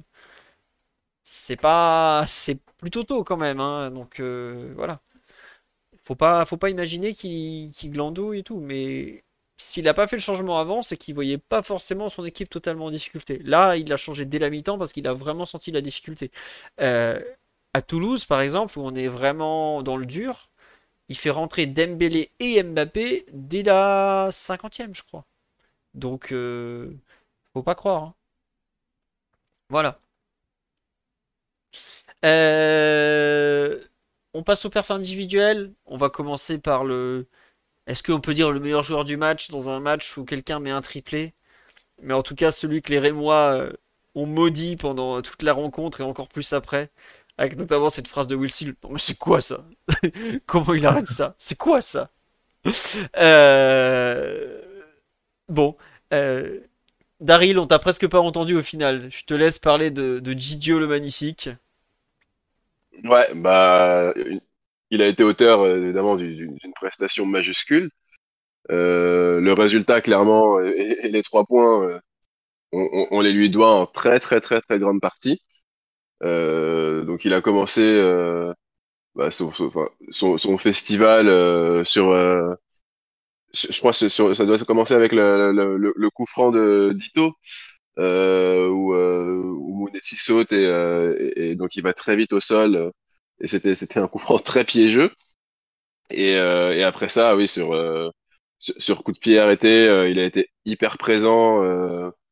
Euh, il, a, il, a, eu vraiment euh, une énorme présence dans les airs et euh, au niveau des arrêts, bah, c'était des arrêts improbables. Même là, en, en, revisionnant la, partie, d'après avoir déjà vu le match et, en connaissant le, le, résultat et les arrêts, j'étais encore impressionné. Euh, c'était un match vraiment magnifique de, de, de sa part. il, il, paraissait vraiment. Euh, c'est le genre de match où on a l'impression que le, qui va être absolument imbattable quoi. C'est même euh, au niveau euh, il y, a, ouais, il y a la partie arrêt, mais même au, niveau du, jeu au pied, euh, il a il, a été très bon. il y a, je pense à un moment en première mi-temps, donc avant la, la, 30e, donc avant la phase on était vraiment sous l'eau, il y a une ou deux relances où, sur, sur, sur, Fabien Ruiz où, où il élimine lui seul la, la, première ligne de pression de Reims. Donc il, il, continue à, à montrer de, de, meilleures dispositions dans, dans ce registre-là.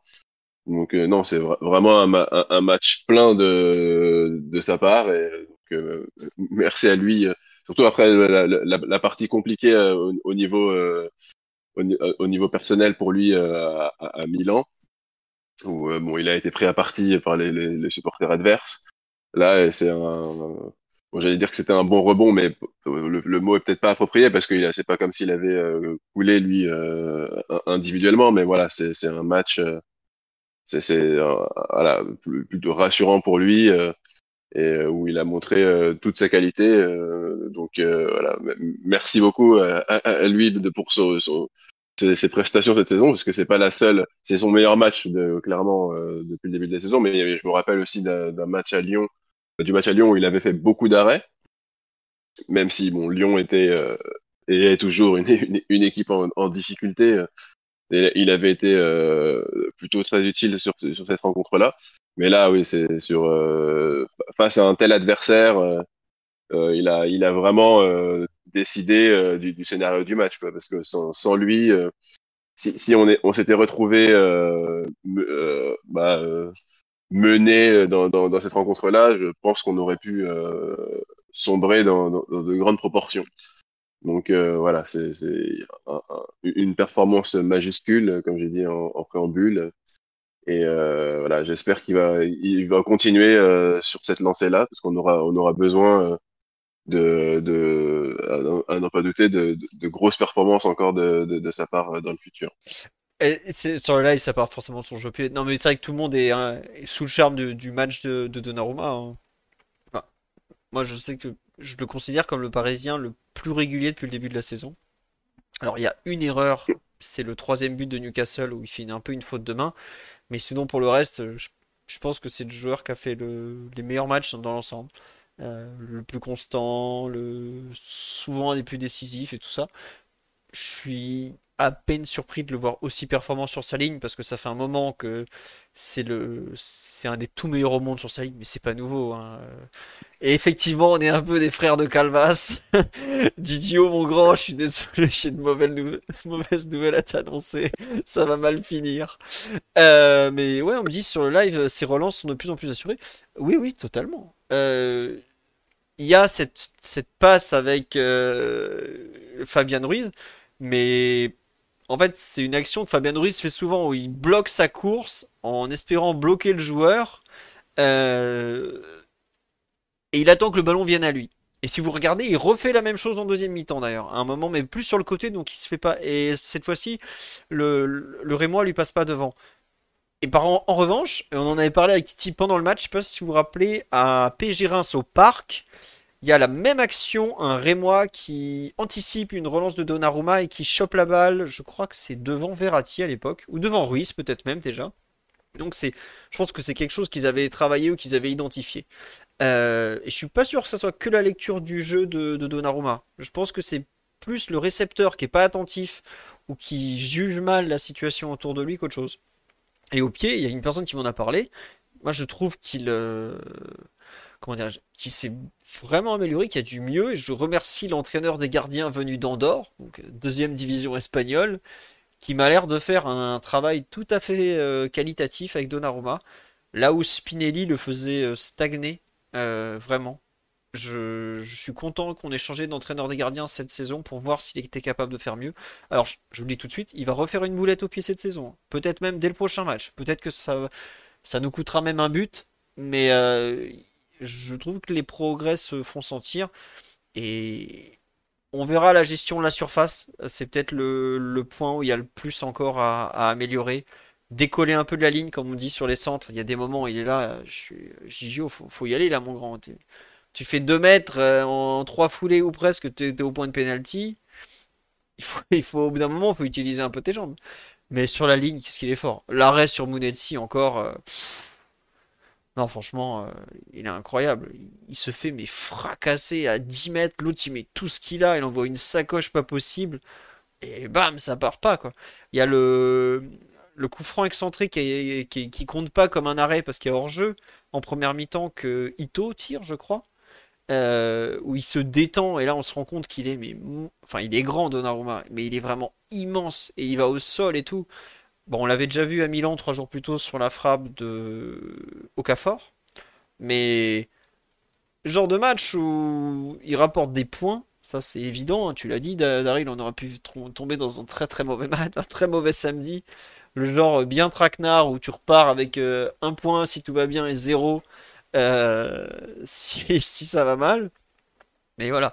Et oui, si vous n'avez pas pu voir l'après-match avec Will Steele qui commente les images des arrêts de Donnarumma, c'était assez drôle.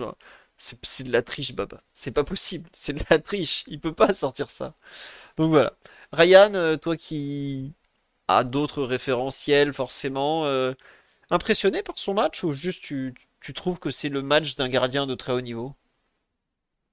Je suis un peu entre les deux. Alors, je suis pas complètement impressionné, mais il y a deux trois parades où euh, voilà, mais c'est ce que tu attends, oui, d'un joueur de ce niveau-là. Tu attends qu'il fasse des choses euh, euh, qui sont pas qui sont pas de, la moyenne, de la normale, quoi. Donc tu peux pas attendre ce match-là, cette, performance à chaque rencontre, mais là, tu attends ça quand tu as un gardien de ce niveau-là, tu veux qu'il te garde dans, la rencontre, même quand tu prends l'eau. Euh, pour moi, il y a quelques frappes qui sont euh, vraiment euh, très compliquées à, arrêter, et donc notamment une sur coup de pied arrêté, je crois, où il y a vraiment une très belle parade. Et après, il y a deux, trois occasions aussi où le ballon n'est pas forcément cadré. Quoi. En face, ça, les tireurs de Reims manquent de qualité. Ouais, manquent de devant le but. Non, mais tu as raison, faut, faut le dire aussi. Il y a des occasions où les mecs, s'ils s'appliquent un peu, même Donnarumma, il y a but, quoi, tu vois. Ouais, c'est c'est pas les ballons sont rarement placés en tout cas. Il y a plus l'intention de finir que enfin on va dire la volonté de frapper la balle mais il n'y a pas forcément euh, le talent pour bien le faire. Ouais, tu vois ça part euh, vite mais c'est pas spécialement bien placé quoi. Non, c'est ça. Après, je pense que c'est euh, en accord avec les moyens et les, qualités d'une équipe de ce niveau-là. C'est déjà très bien. Le, niveau auquel il joue au foot est déjà très élevé, je trouve, donc c'est pas mal du tout. Maintenant, après, oui, on peut quand même saluer le match de Donnarumma. C'est, quand même un très gros match qu'il fait. Et à la fin de la rencontre, tu es content. Oui, Mbappé a trois fois son nom sur la feuille de match. Mais je pense que même lui est parfaitement conscient que Donnarumma gagne autant le match que lui. Hein. Je crois qu'il n'essaye pas de dire le contraire. non, ouais, ouais, non. ce que je veux dire, c'est que, voilà, à mon avis, dans le vestiaire du du PSG, dans le staff, etc., tout le monde est conscient que cette rencontre, elle est autant gagnée par le gardien que par Mbappé. Quoi. Donc, euh, c'est personne est, dupe sur ça. Et à mon avis, il est valorisé dans sa performance, est largement valorisé dans l'équipe. Quoi. Ah, visiblement, Mbappé sur Instagram a dit à Donnarumma euh, Real MVP, donc euh, le, vrai, le vrai MVP, donc le vrai meilleur joueur de la rencontre. Bon, c'est bien qu'il lui rende hommage aussi. on a fait le tour sur Donnarumma, on va on va, comment dirais-je, passer à la suite. Sur la ligne de derrière, est-ce qu'il y a un joueur dont vous voulez parler? Bon, je suis pas sûr qu'il y ait grand-chose grand chose à dire sur Marquinhos ou Skriniar, parce qu'on les voit toutes les semaines. Euh, peut-être un, petit mot sur euh, Solaire Mukiele. Euh, alors, Mukiele, il va falloir que je vous retrouve une image, c'est pas gagné. Euh, ou on commence par... Bah, attendez, j'ai une image de Mukile. Petit mot sur le, match de Mukile, Daryl? Tiens, je vois que tu as ouvert le micro, ça t'intéresse peut-être alors? Ouais, ouais, bah j'allais parler d'un des deux. Bah Mukile, oui, c'est euh, donc il a, il a été aligné une nouvelle fois à la place de Lucas Hernandez. Euh, alors c'était un match pas, un, pas un match facile pour lui. Il était face à son vis-à-vis était, était, quand même Ito, donc qui a été qui a été auteur d'une très bonne performance, j'ai trouvé. Euh, donc euh, c'était le joueur voilà, le, plus, le plus remuant euh, côté adverse, un peu voilà, le, qui était un peu dans le rôle du, meneur du côté de Reims. donc c'était ouais, une rencontre assez difficile pour lui. Euh, sur le plan défensif, mais où, en fait il, a jamais sombré. En fait, il a, toujours su euh, se débrouiller euh, et se battre jusqu'au bout pour pour éviter d'être débordé, même quand il semblait battu. Je pense à, à, deux, trois situations où il réussit euh, un tacle à la dernière seconde pour la mettre en corner ou en touche. Donc, euh, il a, ouais, il, il s'est plutôt pas mal, euh, pas, mal démerdé sur ces situations. Après, bon, avec ballon, ça a été un peu plus compliqué. Effectivement, bon, on en a parlé hein, avec les, les, les, relances, les relances en touche. Mais, euh, mais sinon, non, un, un, match plutôt intéressant euh, de sa part. Euh, un peu dans, dans, un match bah, à son image, hein, donc de, de, de combattants qui, qui lâchent rien et de gars plutôt, plutôt fiables. Pardon, plutôt fiable, oui. Euh, Non, les photos là, c'est le match contre Milan, si je me trompe pas. C'est dernière que qu'on a de Mukele parce que François n'était pas à Reims et il a bien essayé. Il a failli y aller, mais il n'y était pas finalement. Euh, oui, un contrôle poitrine sombrero sous pression, effectivement, de, de Mukele. En... C'est en deuxième mi-temps, ça, je me, si je me trompe pas. Ah oui, oui, oui, c'est en deuxième mi-temps quand on allait un peu mieux. Ouais, ouais c'est le début de deuxième période. Oui, en première mi-temps, je pense qu'il, je suis pas sûr qu'il aurait pu le placer, mais bon. Et on nous dit, je le trouve jamais en panique défensivement, très alerte et créé. Ouais, après, il a aussi un avantage, c'est qu'il a une telle, euh, comment dire, euh, explosivité, une telle présence physique qu'il arrive toujours à se raccrocher un peu à ça pour gêner, pour empêcher d'être débordé. Euh. Il a vraiment l'âme d'un défenseur. Et il a, c'est vrai qu'il a du sang-froid. Contrairement à d'autres qui ont tendance à faire n'importe quoi, lui, il va se raccrocher à ce qu'il sait faire, à donc ses qualités, bah, ce physique, cette, puissance, pour éviter de faire n'importe quoi. Tu veux rajouter quelque chose, Ryan, ou, on parle de, du, nouveau petit prince de Valence, l'arrière droit, le, plus décisif de la planète, ou presque? Vas-y, vas-y, je t'en prie. Bah, Carlos Soler, deux matchs arrière droit, il a facturé euh, un but, deux passes décisives. Qu'est-ce que vous voulez que je vous dise? C'est le joueur le plus décisif de la planète, c'est tout. Il n'y a, pas, a pas mille choix. C'est. C'est incroyable. Peut-être qu'on a enfin trouvé le, le, rôle dans lequel il joue bien au foot. Oh, t'es horrible avec lui. non, non vrai que, enfin, quand il s'agit de défendre, c'est un peu plus compliqué. Le 1 contre 1 pour Carlos Soler, c'est compliqué. Mais, quand il s'agit d'aller dans la, moitié de terrain adverse, euh, quand il est près de la surface même, il est. franchement, il a le geste juste. Je sais pas comment il fait. Parce qu'il joue une fois de temps en temps. Hein. Il joue quand même pas beaucoup. Euh, non, c'est. Ah, mais en, arrière droit remplaçant, euh, où on lui demande d'attaquer, d'avoir un rôle euh, offensif, où il faut réfléchir plutôt que de courir dans le, dans le vide. il est très bien. Hein. Ah, évidemment qu'il est en difficulté défensivement, mais en théorie, la possession du ballon du PSG lui évitera toujours d'avoir euh, des 1 contre 1 à jouer. Enfin, si demain Hakimi est blessé et qu'on doit jouer contre Rafael Leao, non, Luis Enrique il mettra pas Carlos Soler, je pense. Il mettra Mukiele, quitte à sacrifier d'autres choses. Mais euh, pour les matchs de Ligue 1, c'est marrant, c'est qu'avec Daryl, en plus, on s'est envoyé un message en cours de match quand on a dit Oh là là, le premier duel au bout de 5 minutes. oh là là, c'est pas un match, ça, Reims PSG, c'est pas un match pour sortir un Carlos Soler du banc de touche. Et finalement, euh, le couteau espagnol, comme on me l'appelle, a fonctionné. Euh, toujours de bonne humeur, toujours le sourire jusqu'à quand ça va durer, j'ai envie de vous dire? Je sais pas, Ryan ou Daryl, si vous voulez compléter le, le pouls du solaire, qui, est quand même un joueur euh, assez à part euh, de, l'effectif. Mais il n'a pas coulé, il a encore été décisif, et finalement, bah, il a fait le boulot, quoi. Donc là, ils vont pas se battre pour parler, je vous le dis tout de suite. Non, non, mais moi, on peut rajouter. Bah, vas-y, Ryan, hein, vas-y.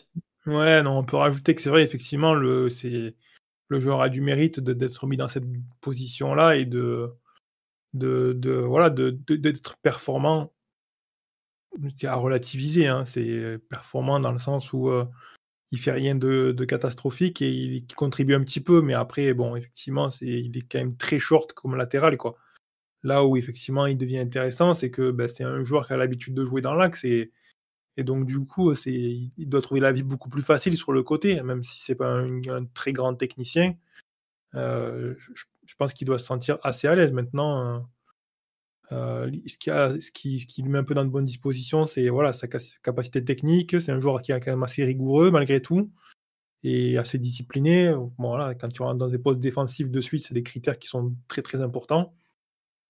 Euh, et puis après, il a la chance d'avoir un joueur euh, dans son couloir qui fait énormément de différence et qui lui simplifie la vie aussi. Donc, euh, c'est pour l'instant, ça, ça, se passe bien après ces deux matchs. Mais pourquoi pas? Pourquoi pas? Effectivement certains contextes, comme tu l'as dit, Philou, de championnat, ça peut être une rotation intéressante. Ouais, bah surtout que, enfin, je pas, on a dit beaucoup de bien de la Ligue 1 l'an dernier. Cette saison, le niveau est franchement faible. Qu'on me dise pas qu'il peut pas tenir le cap contre les deux tiers des équipes, un... Reims, c'est quatrième de Ligue 1 et de ce qu'on a vu cette saison, c'est pas vraiment volé. Hein. C'est une bonne équipe et ils sont en haut parce qu'ils sont moins mauvais que 75% du championnat. il arrive à s'en sortir à Reims. Il y a beaucoup d'équipes de champions de pardon de stades où il s'en sortira. Hein. Faut pas non plus voilà. comme on dit sur live, il sait servir de sa tête. Il joue euh, en étant assez intelligent dans tout ce qu'il propose. Ça suffit pour euh, pour être un minimum performant dans une équipe dominante, quoi, tout simplement. Après, c'est sûr que bon, euh, si tu arrives en Ligue des Champions et Carlos Soler arrière droit en huitième de finale aller, euh, ça peut vite se compliquer, quoi. Donc euh, voilà. C'est vrai qu'il y a un coach qui le connaît bien, qui l'apprécie, puisque c'est Luis Enrique qui lui avait donné ses premières sélections en équipe d'Espagne, si je ne me trompe pas, c'était pas Moreno. bon. On lui demande pas grand chose non plus, il arrive à répondre, tant mieux. Est-ce que ça, ça, va lui sauver sa place cet hiver? C'est possible. Et puis bah on, verra la suite. Je pense que ce poste, en tout cas, il risque de l'avoir, euh, si ce n'est toute la saison, au moins euh, en, janvier quand Hakimi sera à la Cannes. Et il faudra voir, comme tu dis, Ryan, s'il est capable d'être performant avec un autre joueur que, que Dembélé devant lui. Voilà. Euh, Attends, il y a eu énormément de subbers tout à l'heure, je voudrais les remercier pendant que j'y pense, parce que j'ai complètement zappé entre la partie collectif individuelle. Donc merci à Notwally, à Ghostix, à Oral B2, à Léolith, à Panty79 par deux fois, parce qu'il a subé lui, et il a même offert un petit abo, et à Nyunzu Form 2. Euh, j'espère que j'ai bien prononcé pour les subs en cours d'émission. Je vous propose de passer peut-être à un joueur qui est devenu titulaire en Ligue 1 maintenant, qui ne l'est pas encore en Ligue des Champions mais qui joue désormais tous les matchs, c'est Fabien Ruiz, puisqu'il a, si je me trompe pas, il a fait 4, il est titulaire sur 4 euh, des 5 derniers matchs, donc la plupart du temps au, détriment de Manuel Ugarte, qui une nouvelle fois n'a pas joué la moindre minute contre... Euh, c'était où? C'était à... Ah, pas... Ah, voilà, j'ai eu du mal, excusez-moi. Euh, qu'est-ce que on... Est-ce que vous Enfin, Ruiz, à mon sens, c'est un bon match. Hein. Bon, c'est toujours pas un jeu rapide et je, en veux. Enfin, je trouve qu'il fait une vraie erreur sur l'occasion avec le, la relance au pied de, Donnarumma. On me dit, je le trouve moins dégueulasse que la saison dernière, le Fabian. Bah, il avait plutôt bien fini la saison malgré tout, si vous vous rappelez. Il marque contre, il marque un but important contre, je sais plus, non, c'était pas, non, c'était pas Strasbourg. Strasbourg, il joue après la, la trêve, mais il a mis des buts importants. Euh, il fait son match. Euh, à quel Ajaccio, merci. Euh, à quel point il est euh, proche ou loin finalement d'un statut de, titulaire? Et non, personne n'a posé la question sur Ugarte en conférence de presse parce que bah, elle avait été posée, je crois, avant ou autour du match contre Montpellier. Et Luis Enrique avait fait une réponse un peu langue de bois, donc euh, elle n'a pas été reposée. Les conférences de presse d'après-match, globalement, il y a 5 questions, 6 questions. En général, on essaye de poser des questions sur ceux qui jouent, pas sur ceux qui ne jouent pas. Parce que ceux qui ne jouent pas, il y en a souvent beaucoup. Et euh, les joueurs qui jouent pas, il va pas vraiment répondre. Donc autant parler de ceux qui jouent. Donc, pour finir sur, euh, sur Fabien Ruiz, euh, Dariel, on, le met dans les titulaires ou pas encore finalement? Bah là, la question se pose euh, sérieusement parce que bah, il, il, il, est, il peut devenir, titulaire, mais pas juste en fait grâce à ses performances, mais aussi parce que euh, bah, tout simplement euh, son concurrent Ugarte est clairement dans, dans, le dur en ce moment. Et donc c'est nécessairement une question que, que, que, doit se poser Luis Enrique.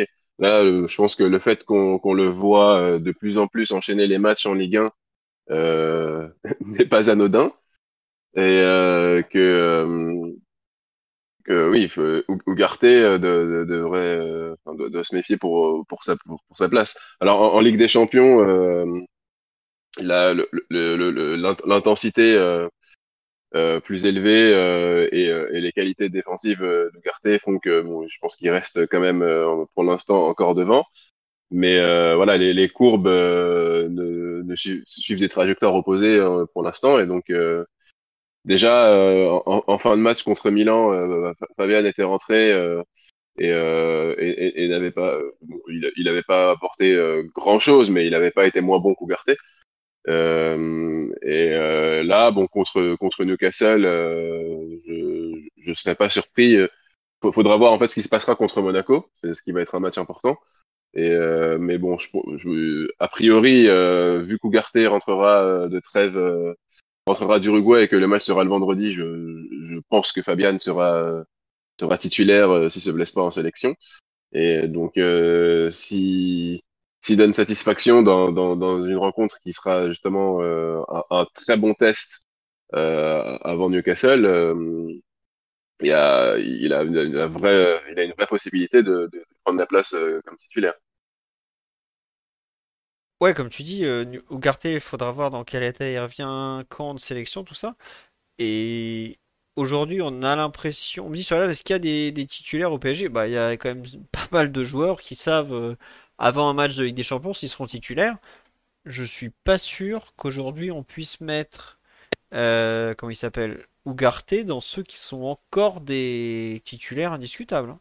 Il y a deux mois, j'aurais pas dit ça. Il y a un mois, j'aurais pas dit ça. Là, euh, ça commence à... être une vraie vraie question. Et je pense que PSG Newcastle.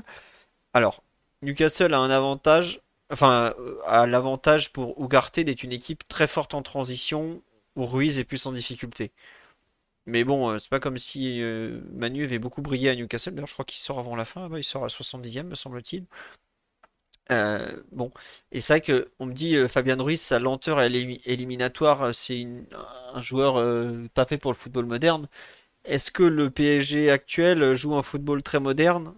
Par moment, on peut en douter aussi. Donc, je sais pas, j'avoue que je suis un peu perplexe sur à quel point il a bousculé la hiérarchie, euh, à quel point il peut s'imposer face à Ougarté. Euh, mais toujours est-il qu'il y a un mois et demi, ou même moins, il y a, même il y a un mois, si on m'avait dit que Fabien Ruiz aujourd'hui serait aussi proche d'envoyer Ougarté sur le banc de touche, je n'y aurais jamais cru, franchement. Je dis honnêtement, je n'y aurais jamais cru. Donc, euh... à suivre. Mais pour moi, aujourd'hui, dans le 11 de départ, il y a deux débats et demi, à savoir euh, bah, forcément, le joueur de côté gauche, entre Lee, Vitinha, Barcola, tout ça. D'ailleurs, vous remarquerez que Barcola est rentré côté droit cette fois-ci. Et euh, ce fameux poste entre Ugarte et Ruiz, qui est pas encore totalement un débat, mais pas loin quand même. On me dit que ça va finir avec Marquinhos en 6. C'est possible, mais il va falloir attendre que Kimpembe revienne, que comment il s'appelle, que Nuno revienne, euh, là, on est dans 4 mois. 4 mois en football, c'est c'est 30 ans dans le reste de la vie, quoi. Donc, euh, on va suivre. Voilà. Ryan, tu veux rajouter un truc sur Fabien Ruiz? Que Non, euh, oui, enfin, je, pensais à un truc, mais je me demande si ça, si ce, cette ressurgence de, Fabien Ruiz, elle n'est pas liée au fait que Luis Enrique, il essaye de retrouver un petit peu plus de justement d'organisation et de qualité technique derrière les depuis les premières passes et depuis la relance. Et que du coup, euh, bah, Ugarte, il est un petit peu pénalisé par le fait que c'est un, joueur très teigneux, très agressif, etc., qui, qui d'un point de vue défensif, euh, apporte beaucoup de choses, mais qui, dès qu'il, faut utiliser le ballon, euh, se retrouve beaucoup plus limité, en fait. Et euh, avec, cette, avec cette, ces carences qu'on, a évoquées un peu plus tôt là, sur justement la ligne offensive parisienne et et ce manque de capacité à administrer les attaques et à changer le rythme, je me demande si c'est pas lié en fait, s'il n'y a pas juste la volonté de justement déjà tempérer un petit peu plus le jeu dès les premières passes et voir si euh, le joueur il est capable de répondre à ça quoi. D'accord.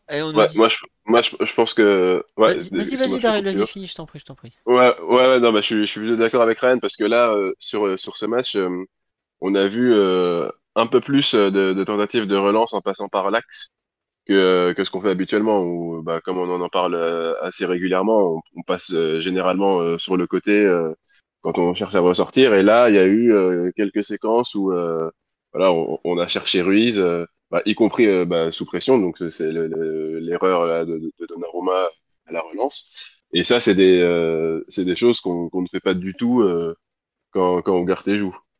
Donc euh, c'est possible que oui, euh, Luis Enrique soit en train de tester un peu les, possibilités qu'il a à, la relance avec avec Ruiz notamment en fait qu'il essaye de, de, regagner un petit peu plus de, contrôle au milieu de terrain avec ce changement. De toute façon, il, peut pas. Enfin, Lucien Riquet, il voit très bien les matchs. Hein. il, veux dire, il comprend beaucoup plus ce qui se passe que nous. Donc, euh, avec euh, les, soufflantes que le PSG s'est pris dans le pressing euh, depuis le début de saison, il n'a certainement pas envie de débarquer en février face à un adversaire qui peut-être sera un, je ne sais pas si ça sera un premier du groupe ou un deuxième du groupe vu la situation actuelle du, PSG, mais ne peut pas se permettre d'arriver et et d'être une équipe qui, n'est pas capable de résister à un pressing. Il lui faut trouver des solutions ou du moins tester des choses. Donc, euh, c'est évident qu'il y, y, y, y, a un vrai besoin euh, de la part de l'entraîneur d'expérimenter. Ce n'est pas juste pour le fun. Là. On est à la, recherche de solutions concrètes pour améliorer l'équipe. Hein. Oui. Ah oui, et puis c'est normal aussi quand tu vois que ton, ton titulaire est en train de chuter en performance d'essayer autre chose quand même. Sinon, ça serait Enfin, c'est le foot de haut niveau aujourd'hui te permet pas la, moindre baisse de forme. Hein. les effectifs font 25 joueurs, euh, tout le monde veut jouer. Euh, t'es pas bon, tu sors, hein, c'est comme ça. Il n'y a pas, outre la recherche de, technicité, de qualité autre, tout ça, tu as aussi le fait que Ugarte a quand même fait des matchs. Euh, enfin, son match à Milan, c'est compliqué quand même. C'est pas le premier non plus. Quoi. Non, non c'est sûr, mais après, je pense que c'est c'était déjà des matchs qu'il était capable de faire en début de saison, sauf qu'en début de saison, il y avait, euh, voilà, on va dire, le joueur, il a apporté toute cette nouveauté, enfin, ce qui est des choses qu'on n'avait pas vues au milieu de terrain parisien depuis un moment, peut-être depuis Matuidi. Dans l'essence, je veux dire, dans cette agressivité défensive, dans cette ténacité, dans, ce, dans, cette, dans cet amour du combat et du 1 contre 1. Et du coup, euh, c'est vrai que ça a beaucoup tapé dans l'œil des supporters et de la presse, mais au fond, en termes de football avec le ballon, déjà on voyait quand même que c'était un garçon qui avait des limites quand on se projette rapidement euh, en Ligue des Champions, on comprend qu'il y a des endroits où ça va peut-être coincer. Donc, euh, je ne dis pas que l'histoire est jouée parce qu'il euh, y a vraiment encore pas mal de combinaisons à tester. Peut-être qu'au final, les deux joueurs dont on est en train de parler, Fabien Ruiz et Ugarte, finiront ensemble dans un milieu à 3, comme tu l'avais évoqué un peu plus tôt, Philo, avec Zahir. Mais dans tous les cas, euh, il ne semble pas y avoir d'option euh, suffisamment complète et suffisamment convaincante pour l'entraîneur actuellement. Non, et puis tu vois, on le savait un peu avant le début de la saison que le, milieu était un peu le parent pauvre. À un moment, on a, cru que, comment il s'appelle, euh, que Vitinha avait trouvé sa place. Finalement, il l'a pas trouvé tant que ça. Donc, bon, c'est normal qu'on tâtonne. Hein. C'était un milieu sans certitude. Eh ben écoutez, on voit qu'on n'a pas de certitude, hein, tout simplement. En tout cas, au milieu, au milieu de terrain, enfin bon, on n'a pas de certitude. Il semble quand même clair que, que euh, Zaire Emery soit, soit figé, quoi. C'est un joueur fixe au milieu de terrain. Oui. Après, la question, c'est qui est partenaire avec lui et est-ce qu'il a un partenaire ou est-ce qu'il en a deux? C'est la question, je pense, auquel Lucien Riquet va devoir répondre assez rapidement. Euh, il a encore, on va dire, un mois, un mois et demi pour le faire. Parce qu'à partir de mi-janvier, euh, si tu n'as pas les idées claires, ça va devenir compliqué, mais en termes de temporalité, mais, mais euh, voilà, c'est pas tout. Enfin, oui, effectivement, il n'y a pas une certitude globale sur l'effectif, mais il y a quand même des, des noms sur lesquels tu sembles pouvoir t'appuyer assez fortement. Quoi. pardon, comme on dit sur le live, notre certitude, c'est un joueur qui va à l'école. Le milieu d'un club à 700 millions d'euros de budget repose sur un lycéen en STMG. Et oui, le Paris Saint-Germain est un club comme nul autre sur Terre. bon, c'est comme ça.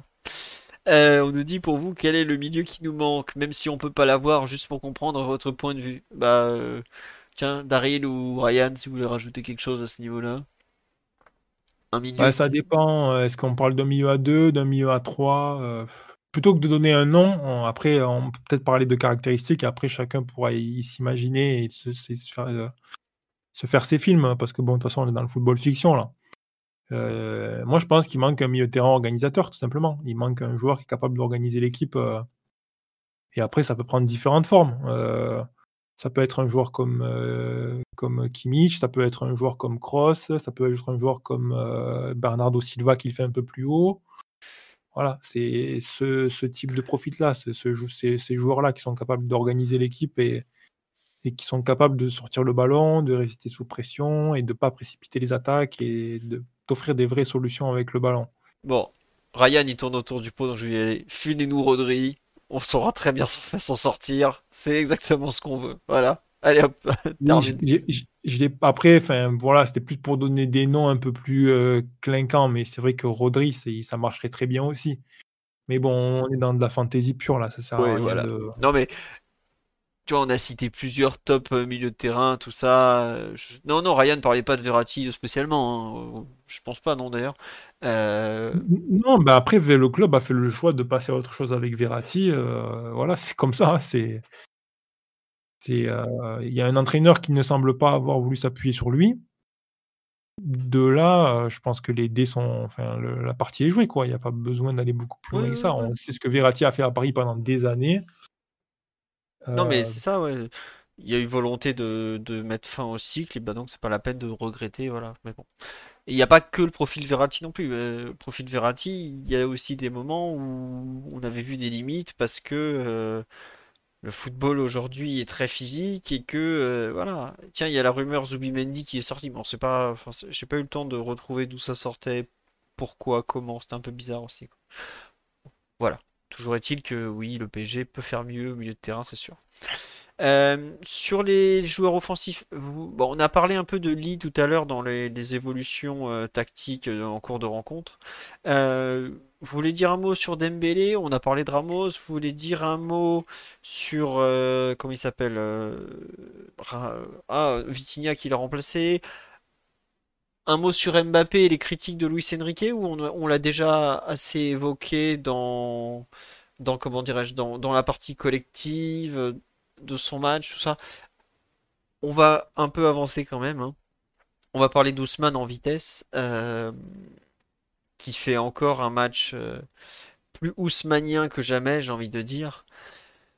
Euh, des dribbles, des actions euh, improbables, ce débordement super avec un centre qui arrive jusqu'à Mbappé. Alors est-ce que c'est le hasard? Il a centré un peu fort et Mbappé était au deuxième poteau. Au début, je me suis dit que c'était peut-être ça. on me dit Ousmane le décisif incompris. Alors Ousmane, joueur créatif, Ousmane, joueur hors norme, joueur d'un autre football même, j'ai envie de vous dire. Je, l'aime beaucoup, euh, j'ai pas honte de le dire, c'est un, c'est vraiment un joueur à part. Franchement, il y a, je sais pas s'il y a un autre joueur en Europe qui est comme ça, qui est un joueur offensif qui est euh, aussi fantasque et aussi euh, inclassable, j'ai envie de dire, que Ousmane Dembélé. On me dit Ousmane, il mérite pas ses stats austères. Ousmane, il est meilleur passeur de Ligue 1 au final. Euh, on nous dit Luis Enrique voulait une attaque imprévisible. Dembélé, c'est l'archétype de. Ah, c'est plus que ça. Dembélé, c'est pas l'imprévisible, c'est l'aventure même. C'est le frisson, comme on dit. Euh, j'arrive pas à lui en vouloir, je sais pas pourquoi. Bah, moi, c'est un peu ça. Il y a des matchs où je trouve qu'il y a trop de déchets. Mais des matchs là, comme samedi, où il n'y a pas euh, non plus beaucoup de déchets. En première mi-temps, il est c'est le seul qui arrive à faire des, de, à prendre la balle, à se défaire du pressing, à avancer. Même Warren n'a pas réussi à casser des lignes et lui, c'est feintes de corps, c'est feintes de dribble, enfin il y a des feintes de tout dans, le jeu d'Ousmane Dembélé, mais quand même, euh, c'est sûr qu'un petit but ça nous ferait plaisir. Euh, il a euh, pas mal d'occasions. Bon, je sais pas trop s'il y a des occasions. Mais surtout, ce qui est bien, c'est qu'il force pas en fait. Il y a des joueurs qui, comme ça, se prendraient la tête et dire Oh non, je veux marquer, je veux marquer. Non, non. Ousmane, il joue comme il a envie de jouer, toujours dans son monde un peu. L'insaisissable d'Embouze. Et ça, vraiment. Euh, ça, vous trouvez vraiment que dans son jeu, on, voit un joueur. À Milan, oui, je suis d'accord, ça l'a frustré après la barre transversale. mais là, samedi, par exemple, j'ai pas l'impression de voir un joueur qui tente spécialement sa chance pour marquer Je sais pas, Daryl, t'as ressenti toi un joueur qui voulait absolument marquer ou pas samedi? Non, pas du tout. Mais j'ai même pas en fait le, souvenir d'une frappe. Il a frappé euh? Peut-être. Ah, ouais, et, bah là, je, je, en regarder. Il n'y a pas une frappe où c'est contré par un défenseur euh, de. Ouais, ouais, je vois, je vois une frappe euh, non, non, euh, non cadrée. Juste avant, c'est la dernière frappe avant le, le, deuxième but. Deux minutes avant, je, je, elle m'a pas marqué. Mais ouais, c'est une frappe de, une frappe de loin, donc bon, c'était pas non plus. Ah si, mais si, si, si, elle, elle, passe pas très loin du poteau d'ailleurs. Ah oui, oui, t'as as raison, t'as raison, effectivement. Et on nous dit sur une action, il doit la donner à Barcola. Bah, il va avoir du mal parce que Barcola a remplacé Dembélé. Donc il y a un petit souci là. Ousmane ne rentre pas encore sur le terrain quand il est sorti. Mais euh, on nous dit une frappe moche du gauche sans puissance. Oui, c'est ça, qui passe pas si loin, mais qui c'est vrai qu'il est pas. Après une belle percée où il utilise un peu tout son. ses feintes de corde, tout ça quoi. Euh... Oui, donc excuse-moi Daryl, tu peux reprendre. Ouais, ouais, non, mais je, je disais, ouais, j'ai pas, pas spécialement l'impression qu'il force. Alors oui, contre Milan, oui, il euh, clairement, il a, il a forcé en deuxième mi-temps. Mais euh, non, là, j'ai, sur ce match-là, ça m'a pas, particulièrement choqué. Je trouve, je trouve que il, il reste, euh, il reste constant dans son jeu. En fait, il, il, il, se prend pas la tête avec ça, comme il, avait, il en a d'ailleurs parlé en, en, interview. Et je, bon, on est libre de le croire ou pas, mais moi, je, enfin, je, je, je trouve que, ce que dans ses prestations, en tout cas on, on, ressent pas de frustration particulière euh, par rapport au fait de ne pas marquer et, euh, et il reste enfin dans, dans notre équipe c'est le c'est un peu le c'est le pôle de, de, de, créativité euh, principal quoi. C'est sans lui euh, on, on, a, on a souvent parlé de, de notre animation défensive qui qui voilà, qui est un peu améliorée ou qui, qui est vraiment en chantier mais pour l'instant c'est c'est lui je trouve qui permet de, de, de, faire gagner beaucoup de temps à, à Luis Enrique grâce aux différences qu'il est capable de faire euh, à lui tout seul, euh, quasiment sur, euh, sur chaque prise de balle. Quoi. Donc, ah, non, là, c'est un match voilà, qui, comme on a, on a l'habitude de le voir maintenant, où, où, voilà, il, il, crée beaucoup, fait, fait énormément de différence par le dribble et, et par la passe. donc, non, du, du Ousmane Dembélé dans le texte. Quoi. Ouais. Euh, on nous dit pour vous, il semble donc bien s'adapter. Ah bah oui. Enfin, il y a cette question du fameux but, tout ça, mais je pense que Dembélé est plutôt bien. Quand on voit le poids qu'il a dans l'équipe, tout ce qu'il arrive à créer pour les autres, euh, malgré son style de jeu très fantasque, ah, je pense qu'on peut dire que parmi les recrues de l'été, c'est peut-être la plus intégrée dans, dans l'équipe. Hein. On voit que Skriniar Marquinhos derrière c'est pas totalement fonctionnel encore. Luc Hernandez, euh, voilà, bon, ça dépend des fois. Euh, Ugarte a eu des débuts extraordinaires euh, avant de, complètement exploser en vol et d'être sur un fil dans le 11 de départ. Les deux de devant, Ramos et comment il s'appelle et Colomwani, pareil, c'est compliqué. Ah oui, non. si on trouve que Ousmane Dembélé c'est pas bien adapté, c'est c'est compliqué. Hein. Euh. Tiens, on me dit Ryan, par rapport à celui qu'il était à Barcelone, globalement, je pense qu'il a plus de liberté chez nous. Mais il est peut-être moins dans la provocation le long de la ligne de touche. Non? Euh, Je sais pas s'il a plus de liberté. Moi, je le trouve quand même euh, pas mal euh, collé à sa ligne de touche à Paris. Je pense que c'est sensiblement la même chose.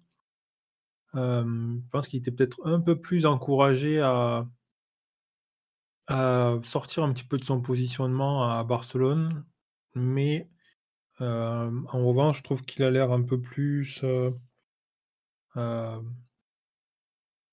je sais pas, je le trouve, je trouve le joueur un peu plus installé, un peu plus à l'aise dans, son environnement, peut-être. Et il a l'air de jouer au foot de manière assez libérée, en tout cas. Ouais. Et alors, je touche du bois. Vraiment, je lui souhaite que le meilleur parce que c'est un joueur que j'aime bien et parce qu'on en a énormément besoin. pour l'instant, son corps tient aussi. Alors, euh, il a joué 15 matchs, mais il, a un, vrai temps de jeu quand même au PSG, hein, faut pas croire. Ouais, il a euh, tous les matchs. Hein. Ah bah si je me... Attendez, je vérifie en direct avec vous, les amis. Si je me trompe pas, il a joué à tous les matchs depuis son arrivée, Ousmane Dembélé. Hein. Donc, euh, c'est pas rien. On me dit qu'il fallait pas parler de ça. Enfin, après, je, je veux pas être euh, désagréable, mais c'est pas parce qu'on parle de quelqu'un que voilà. Non, il joue pas, il joue pas le premier match parce qu'il est en tribune, il vient d'arriver. Mais sinon, ensuite, il a joué toutes les rencontres. Il a juste été remplaçant contre Strasbourg après la trêve et contre euh, Brest qui arrivait, je crois, trois jours après le, le, match aller contre Milan. Mais sinon, il a joué absolument toutes les rencontres. Et il a joué aussi deux matchs avec l'équipe de France. Donc, euh, il en est à 17 matchs cette saison. Ce qui est un, bon total quand même. Voilà. Et en section, une petite alerte. Oui, mais c'était petite alerte à la cuisse ou c'était cheville? J'ai un doute. Je me demande si c'était pas cheville plutôt. Bref. Euh, voilà. Euh, si, si, euh, je suis une personne qui, dit, qui porte poisse, mais enfin voilà quoi. Ça peut arriver à tout le monde. Et on nous dit le problème c'était Barcelone, c'était pas lui. Écoutez, c'est souvent le Barcelone le problème de ce que je vois quand je suis le PSG, moi. Mais ça c'est autre chose. Euh, on va finir. Adducteur peut-être. Bon bah c'était cuisse alors, effectivement. Vous voulez parler du, du match de Mbappé, de ce qu'il a bien fait, mal fait, plus en détail? Parce que bah, le match de Lille, on en a déjà un peu parlé. Euh, Ryan ou Daryl, on, complète un peu sur Mbappé pour finir, parce que c'est quand même un, joueur euh, qui a un peu pesé avec ses trois buts, dont une très jolie volée pour ouvrir le score, faut quand même le rappeler. Ouais, superbe geste. Et c'est marrant, c'est en fait c'est là où on se rend compte qu'on est un peu trop mal habitué, c'est que il met son but, sur le coup je fais belle volée, pas mal et tout. Euh. Comme il dit en toute humilité, j'ai pas besoin de bien jouer au foot pour marquer. Puis en fait, après la rencontre, je, retourne voir les buts pour revoir des, bouts d'action, comme je le fais souvent pour, écrire les perfs. Je eh, mais en fait, il met, un sacré but quand même, là. La reprise de volée comme ça, second poteau, sur un centre qui arrive un peu. Enfin, qui arrive de très haut quand même. C'est. Comme on dit, ah ouais, non, mais je suis d'accord avec vous, le live. Techniquement, c'est très très fort cette volée. Après, il avait déjà montré à pas mal d'occasions que les volées, il, maîtrise. Hein. Le but contre la Juve au parc, sur la louche de Neymar, la volée, elle est incroyable. Euh, le but euh, à Marseille, quand Messi lui met un petit ballon en cloche, pareil, incroyable. Je vais pas vous citer la finale de la Coupe du Monde, mais il met quand même un sacré but. Euh, c'est vrai qu'il s'était un peu loupé à Milan, peut-être qu'il voulait répondre. Mais comme ça, la reprise. On nous dit contre Nice aussi cette année, effectivement, oui. Bon, il y a un bon résumé, je trouve, de sa rencontre. Toutes ses actions de but sont incroyables, mais le reste de son match est pas fou. Euh, le deuxième but contre Ajaccio, oui, euh, c'est cette année où il n'y a pas une reprise de. Ah oui, non, c'est Ajaccio l'an dernier, parce que l'ouverture était de Sergio Ramos qui n'est plus là, donc c'est forcément l'an dernier. Mais euh, il met de sacré but. On en a à peine parlé, mais ce qu'il fait sur le, deuxième but aussi, l'appel contre appel, le pauvre Agbadou, il est encore en train de se demander où il est passé. Le troisième but est plus classique évidemment, mais il y a quand même des, vrais buts d'avant-centre ce week-end qui sont finalement euh, sur ces dernières semaines. Est-ce que c'est des buts qu'on l'a beaucoup vu mettre? Je sais pas. On, nous parle de son positionnement plus axial. Vous pensez qu'il y a une histoire de positionnement vraiment dans, ce match qui, compte tant que ça ou pas? Daryl, tiens. Bah, je, pense que ça, ça a un peu joué, parce que, bah, notamment euh, le, troisième but. Euh, Bon, non, c'est vrai qu'il part de la gauche, mais je pense que euh, le, la, liberté, euh, je l'ai senti après le changement euh, beaucoup moins euh, coincé sur, sur son côté gauche, ou en première mi-temps, c'était vraiment, quand on le touchait, c'était vraiment à chaque fois, il, était en un contre un contre Agbadou et il essayait de, de passer de, parfois de manière un peu caricaturale. Et en, en, en, deuxième mi-temps, je, je, je sais pas si c'est si c'est lié euh, en soi au, changement ou si c'est des consignes qui lui ont été passées, mais euh, je trouvé beaucoup plus mobile euh, et beaucoup plus présent sur, euh, sur tout le front de l'attaque. Et donc, ouais, je, pense qu'il y a ça, ça a peut-être joué en tout cas parce que quand, il se déportait, enfin quand il retournait dans l'axe, en fait, il y avait, il y, a, eu quelques phases où on a vu Lee aller sur le côté gauche c'était, euh, on, on, les a pas vus forcément beaucoup combiner entre eux, mais en tout cas, en, termes de, positionnement, euh, on voyait que l'un s'adaptait à l'autre et qu'il y avait une certaine cohérence. Donc, euh, peut, peut-être que ça a joué. Et toi, Ryan, ton avis un peu sur cette histoire de, positionnement? T'en fais un, vrai thème, enfin une un vrai axe de ton analyse ou, pas tant que ça au final?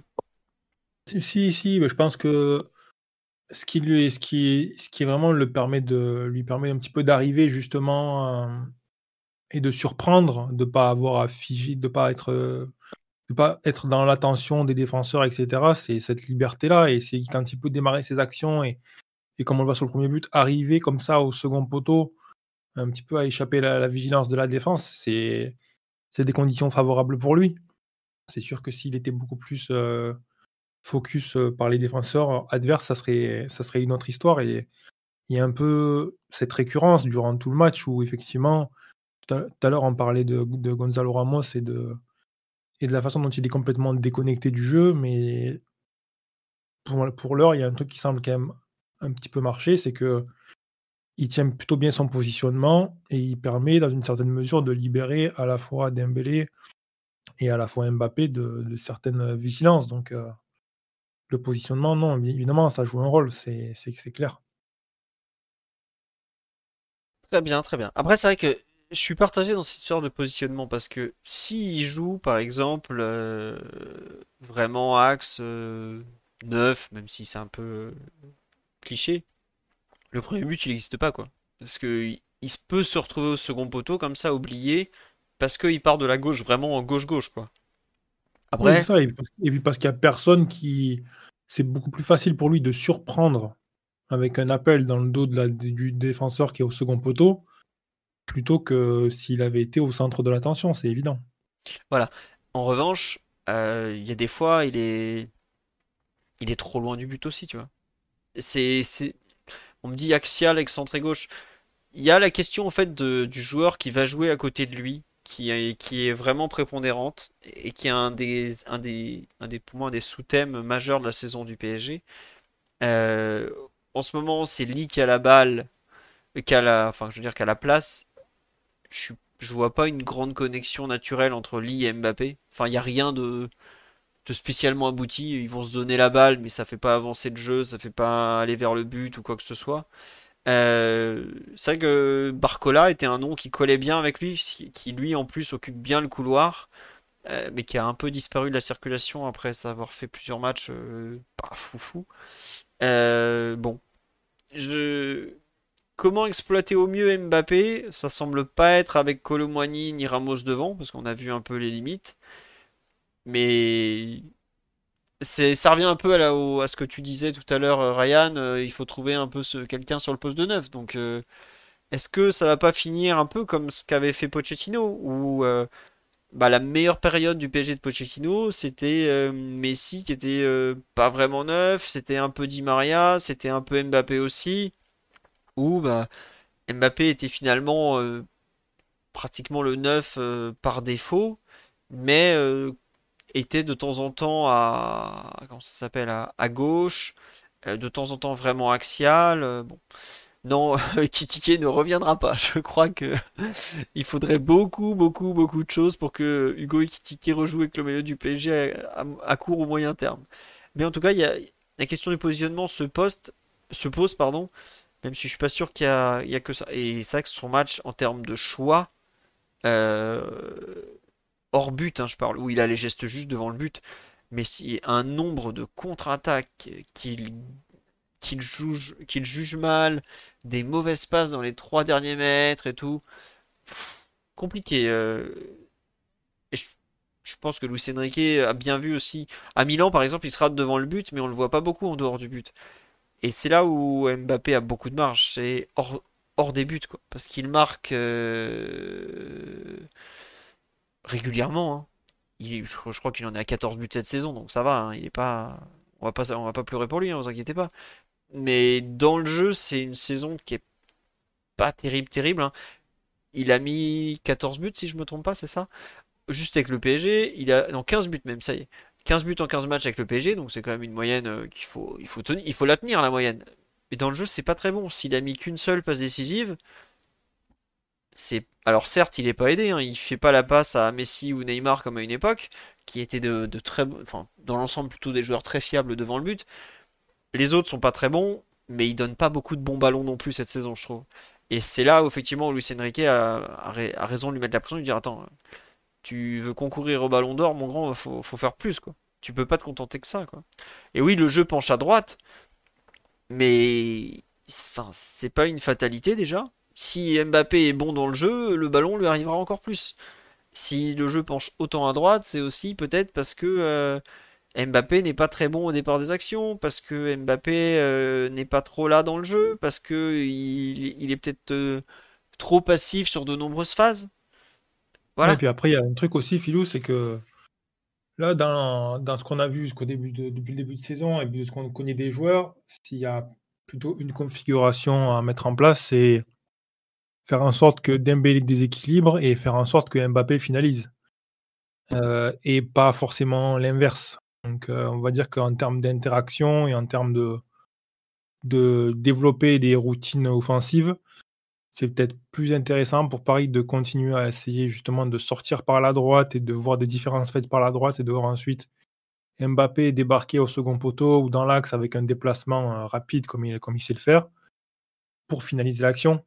Donc, euh, faut pas non plus voir euh, le fait que le ballon ne passe pas par la gauche comme une mauvaise chose. Ça peut être, une, façon de, permettre aux joueurs d'arriver pour finir, même si ça reste qu'une une utilisation euh, mineure du joueur et qu'il est capable de faire beaucoup plus et qu'on voudrait en extirper plus. Ça peut permettre à Paris de générer des occasions de but régulièrement. Faut quand même euh, pas le négliger. Ouais, faut pas le négliger. Écoute, je pense que ça va être la conclusion du podcast du soir. Je pensais pas honnêtement qu'on ferait 2 heures à 3 sur Reims PG, mais c'est vrai qu'il y a beaucoup de, sous-thèmes euh, et de, choses qu'on a pu voir, revoir, redécouvrir ce, samedi en, Champagne. On n'aura pas le temps de commenter l'entrée de Cherendour, mais il était là, il est rentré en jeu. Et voilà. Et on nous dit effectivement, c'est horrible une année entière sans Nuno Mendes l'année 2023 de Nuno Mendes aura été euh, beaucoup de, peine, de douleur et de, blessures malheureusement. Euh, c'est gentil de m'envoyer mon traditionnel message d'amour, mais je ne suis toujours pas un cœur à prendre. je suis désolé. Sherendour, effectivement, euh, Prime Vidéo a confondu avec Ethan Mbappé. c'est pas tout à fait le même gabarit, c'est pas tout à fait le même âge. Euh, c'est pas tout à fait la même coupe de cheveux non plus, même si ça peut dépendre des semaines. Mais en tout cas, euh, Ethan Mbappé n'a pas fait ses débuts en pro. Et vu le match qu'il avait fait le mardi après-midi euh, avec la Youth League, en, en Youth League, encore heureux, j'ai envie de dire. Donc voilà. Et non, je n'ai pas confondu Reims et Brest. Je, je me réserve pour plus tard, vous inquiétez pas. Je, pense que quand on va aller à Metz, je vais vous dire Reims toute la soirée ou ce genre de choses. Allez, sur ce, Merci à tous. Je regarde s'il n'y a pas eu des subbers entre temps parce que j'étais parti vérifier des stats. Donc voilà. Non, il n'y en a pas eu d'autres. Donc je vous remercie tous. Euh, le prochain podcast sera en théorie, je dis bien en théorie, lundi prochain. J'ai pas regardé en fait les matchs internationaux du, soir, mais il n'y a pas de raison que ce soit pas ça. N'hésitez pas à proposer des thèmes un peu différents euh, euh, pour le podcast en question il est assez peu probable qu'on fasse un thème euh, sans information, tout ça, parce que on parle de joueurs mineurs, ça me gêne toujours un peu. Et comme j'ai déjà expliqué, c'est très compliqué d'avoir des personnes qui voient les matchs, qui n'ont pas d'intérêt personnel dedans. Donc, c'est assez probable que ce soit pas ce thème-là. Euh, il y avait un thème, euh, rien sur la féminine, j'ai pas vu le match, elles ont gagné 5-2. Amandine Henry, bah écoutez, le PSG tente de la faire signer. Euh, comment il s'appelle? Ce bon vieux Homer vous avez mis l'article sur le site cet après-midi, j'ai pas grand chose à vous rajouter quoi. Comment je choisis les intervenants du podcast? Alors c'est pas compliqué, j'ai une longue liste et je prends des râteaux. Et voilà, je demande aux gens. à part Daryl qui a 100% de présence, je crois. sinon, j'ai des gens qui me disent non. Donc euh, je demande aux historiques. Donc Mathieu en général me répond 5 euh, heures plus tard. Omar 7 heures plus tard. Titi, selon à quel point le capital les sort, me répond euh, très vite ou très rapidement, ou très tard, pardon. Euh, après, je, dépile, je dépile, je dépile. Euh, au bout d'un moment, je lance 4 ou 5 demandes en parallèle. Voilà. C'est un peu une sorte, oui, c'est un peu du démarchage téléphonique. Euh, en fait, j'ai des gens qui me répondent le lundi après-midi avant même de dire bonjour autre, j'ai pas vu le match, par exemple. Voilà. Et Simon, il est sollicité, mais Simon n'a pas forcément le temps de voir les matchs. Donc euh, voilà, comment ça se passe le, recrutement du, podcast de Culture PG. Oui, Simon va revenir, je vous l'ai dit. Il, a, réservé sa place carrément pour un, comment dirais-je, un, match avec des champions. Il m'a dit normalement euh, le match de fin de mois, donc il se souvenait même plus de l'adversaire était euh, donc le Borussia Dortmund. Non, Newcastle, pardon, c'est moi qui confonds. Euh, il est possible qu'il soit là donc le mercredi 29 novembre pour le podcast de débrief. Voilà. Et non, un podcast de les coulisses du, podcast dessus, ça- franchement, ça, n'en vaut pas la peine. Raconter quelques anecdotes. Et oui, Titi, ça fait longtemps, il a, beaucoup de travail en ce moment, il pouvait pas trop, donc euh, j'allais vous dire, allez le chercher sur Twitter, mais il a désactivé Twitter, donc je peux pas vous dire ça.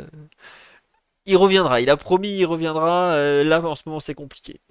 Je sais qu'il y a beaucoup d'historiques qui sont pas là en ce moment, mais parce qu'ils ont beaucoup de travail.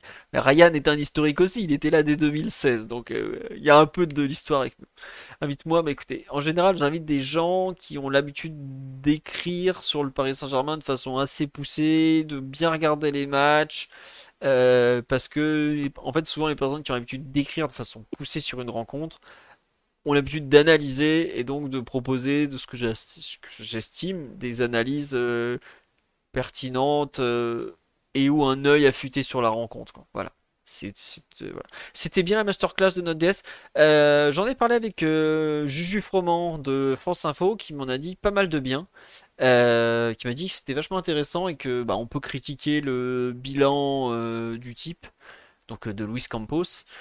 Mais quand il parle, quand il explique son métier, tu sens une, euh, comment dirais-je, une capacité, un recul, une connaissance du métier qui est quand même euh, très très formidable et qui montre une, ça, enfin, il a des défauts comme tout directeur sportif et tout, mais c'est quand même un mec qui est pas là par hasard. C'est un, un vrai professionnel du métier, tout simplement. Euh, Juju Froment, ça veut dire retour de galette. Non, non, ça veut juste dire que Julien Froment euh, était, euh, était là-bas pour France Info, comme les 10 journalistes qui étaient présents. Et on m'a dit comme thème, le podcast sur la presse et, les photographes, c'était incroyable. Bah écoute, tant mieux.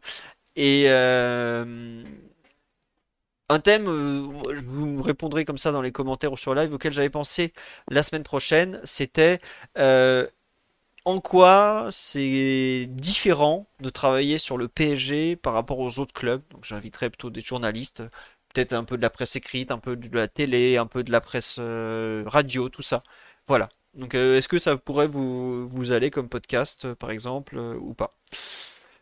Je vous laisse me répondre. En attendant, bah, c'est très gentil. Ça me dit c'est grâce à votre podcast que j'ai développé un autre œil sur le foot. C'est très très très gentil.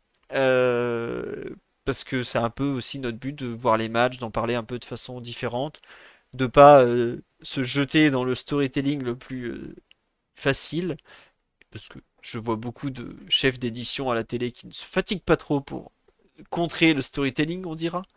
Et voilà. Allez, sur ce, euh, à très bientôt. Dis, le thème est validé. Bah écoutez, je vais contacter alors des gens en conséquence et on fera un podcast là-dessus, même si je pense que ça va fortement dévier. Gros bisous à tous. Très bonne nuit. Encore merci pour votre présence, votre fidélité, vos messages et tout. Euh, et donc, à très vite sur le site et donc lundi prochain en podcast. Ciao, ciao tout le monde. Bonne nuit. Ciao. Ciao tout le monde. Et vive l'open source. Omar tient à vous le dire.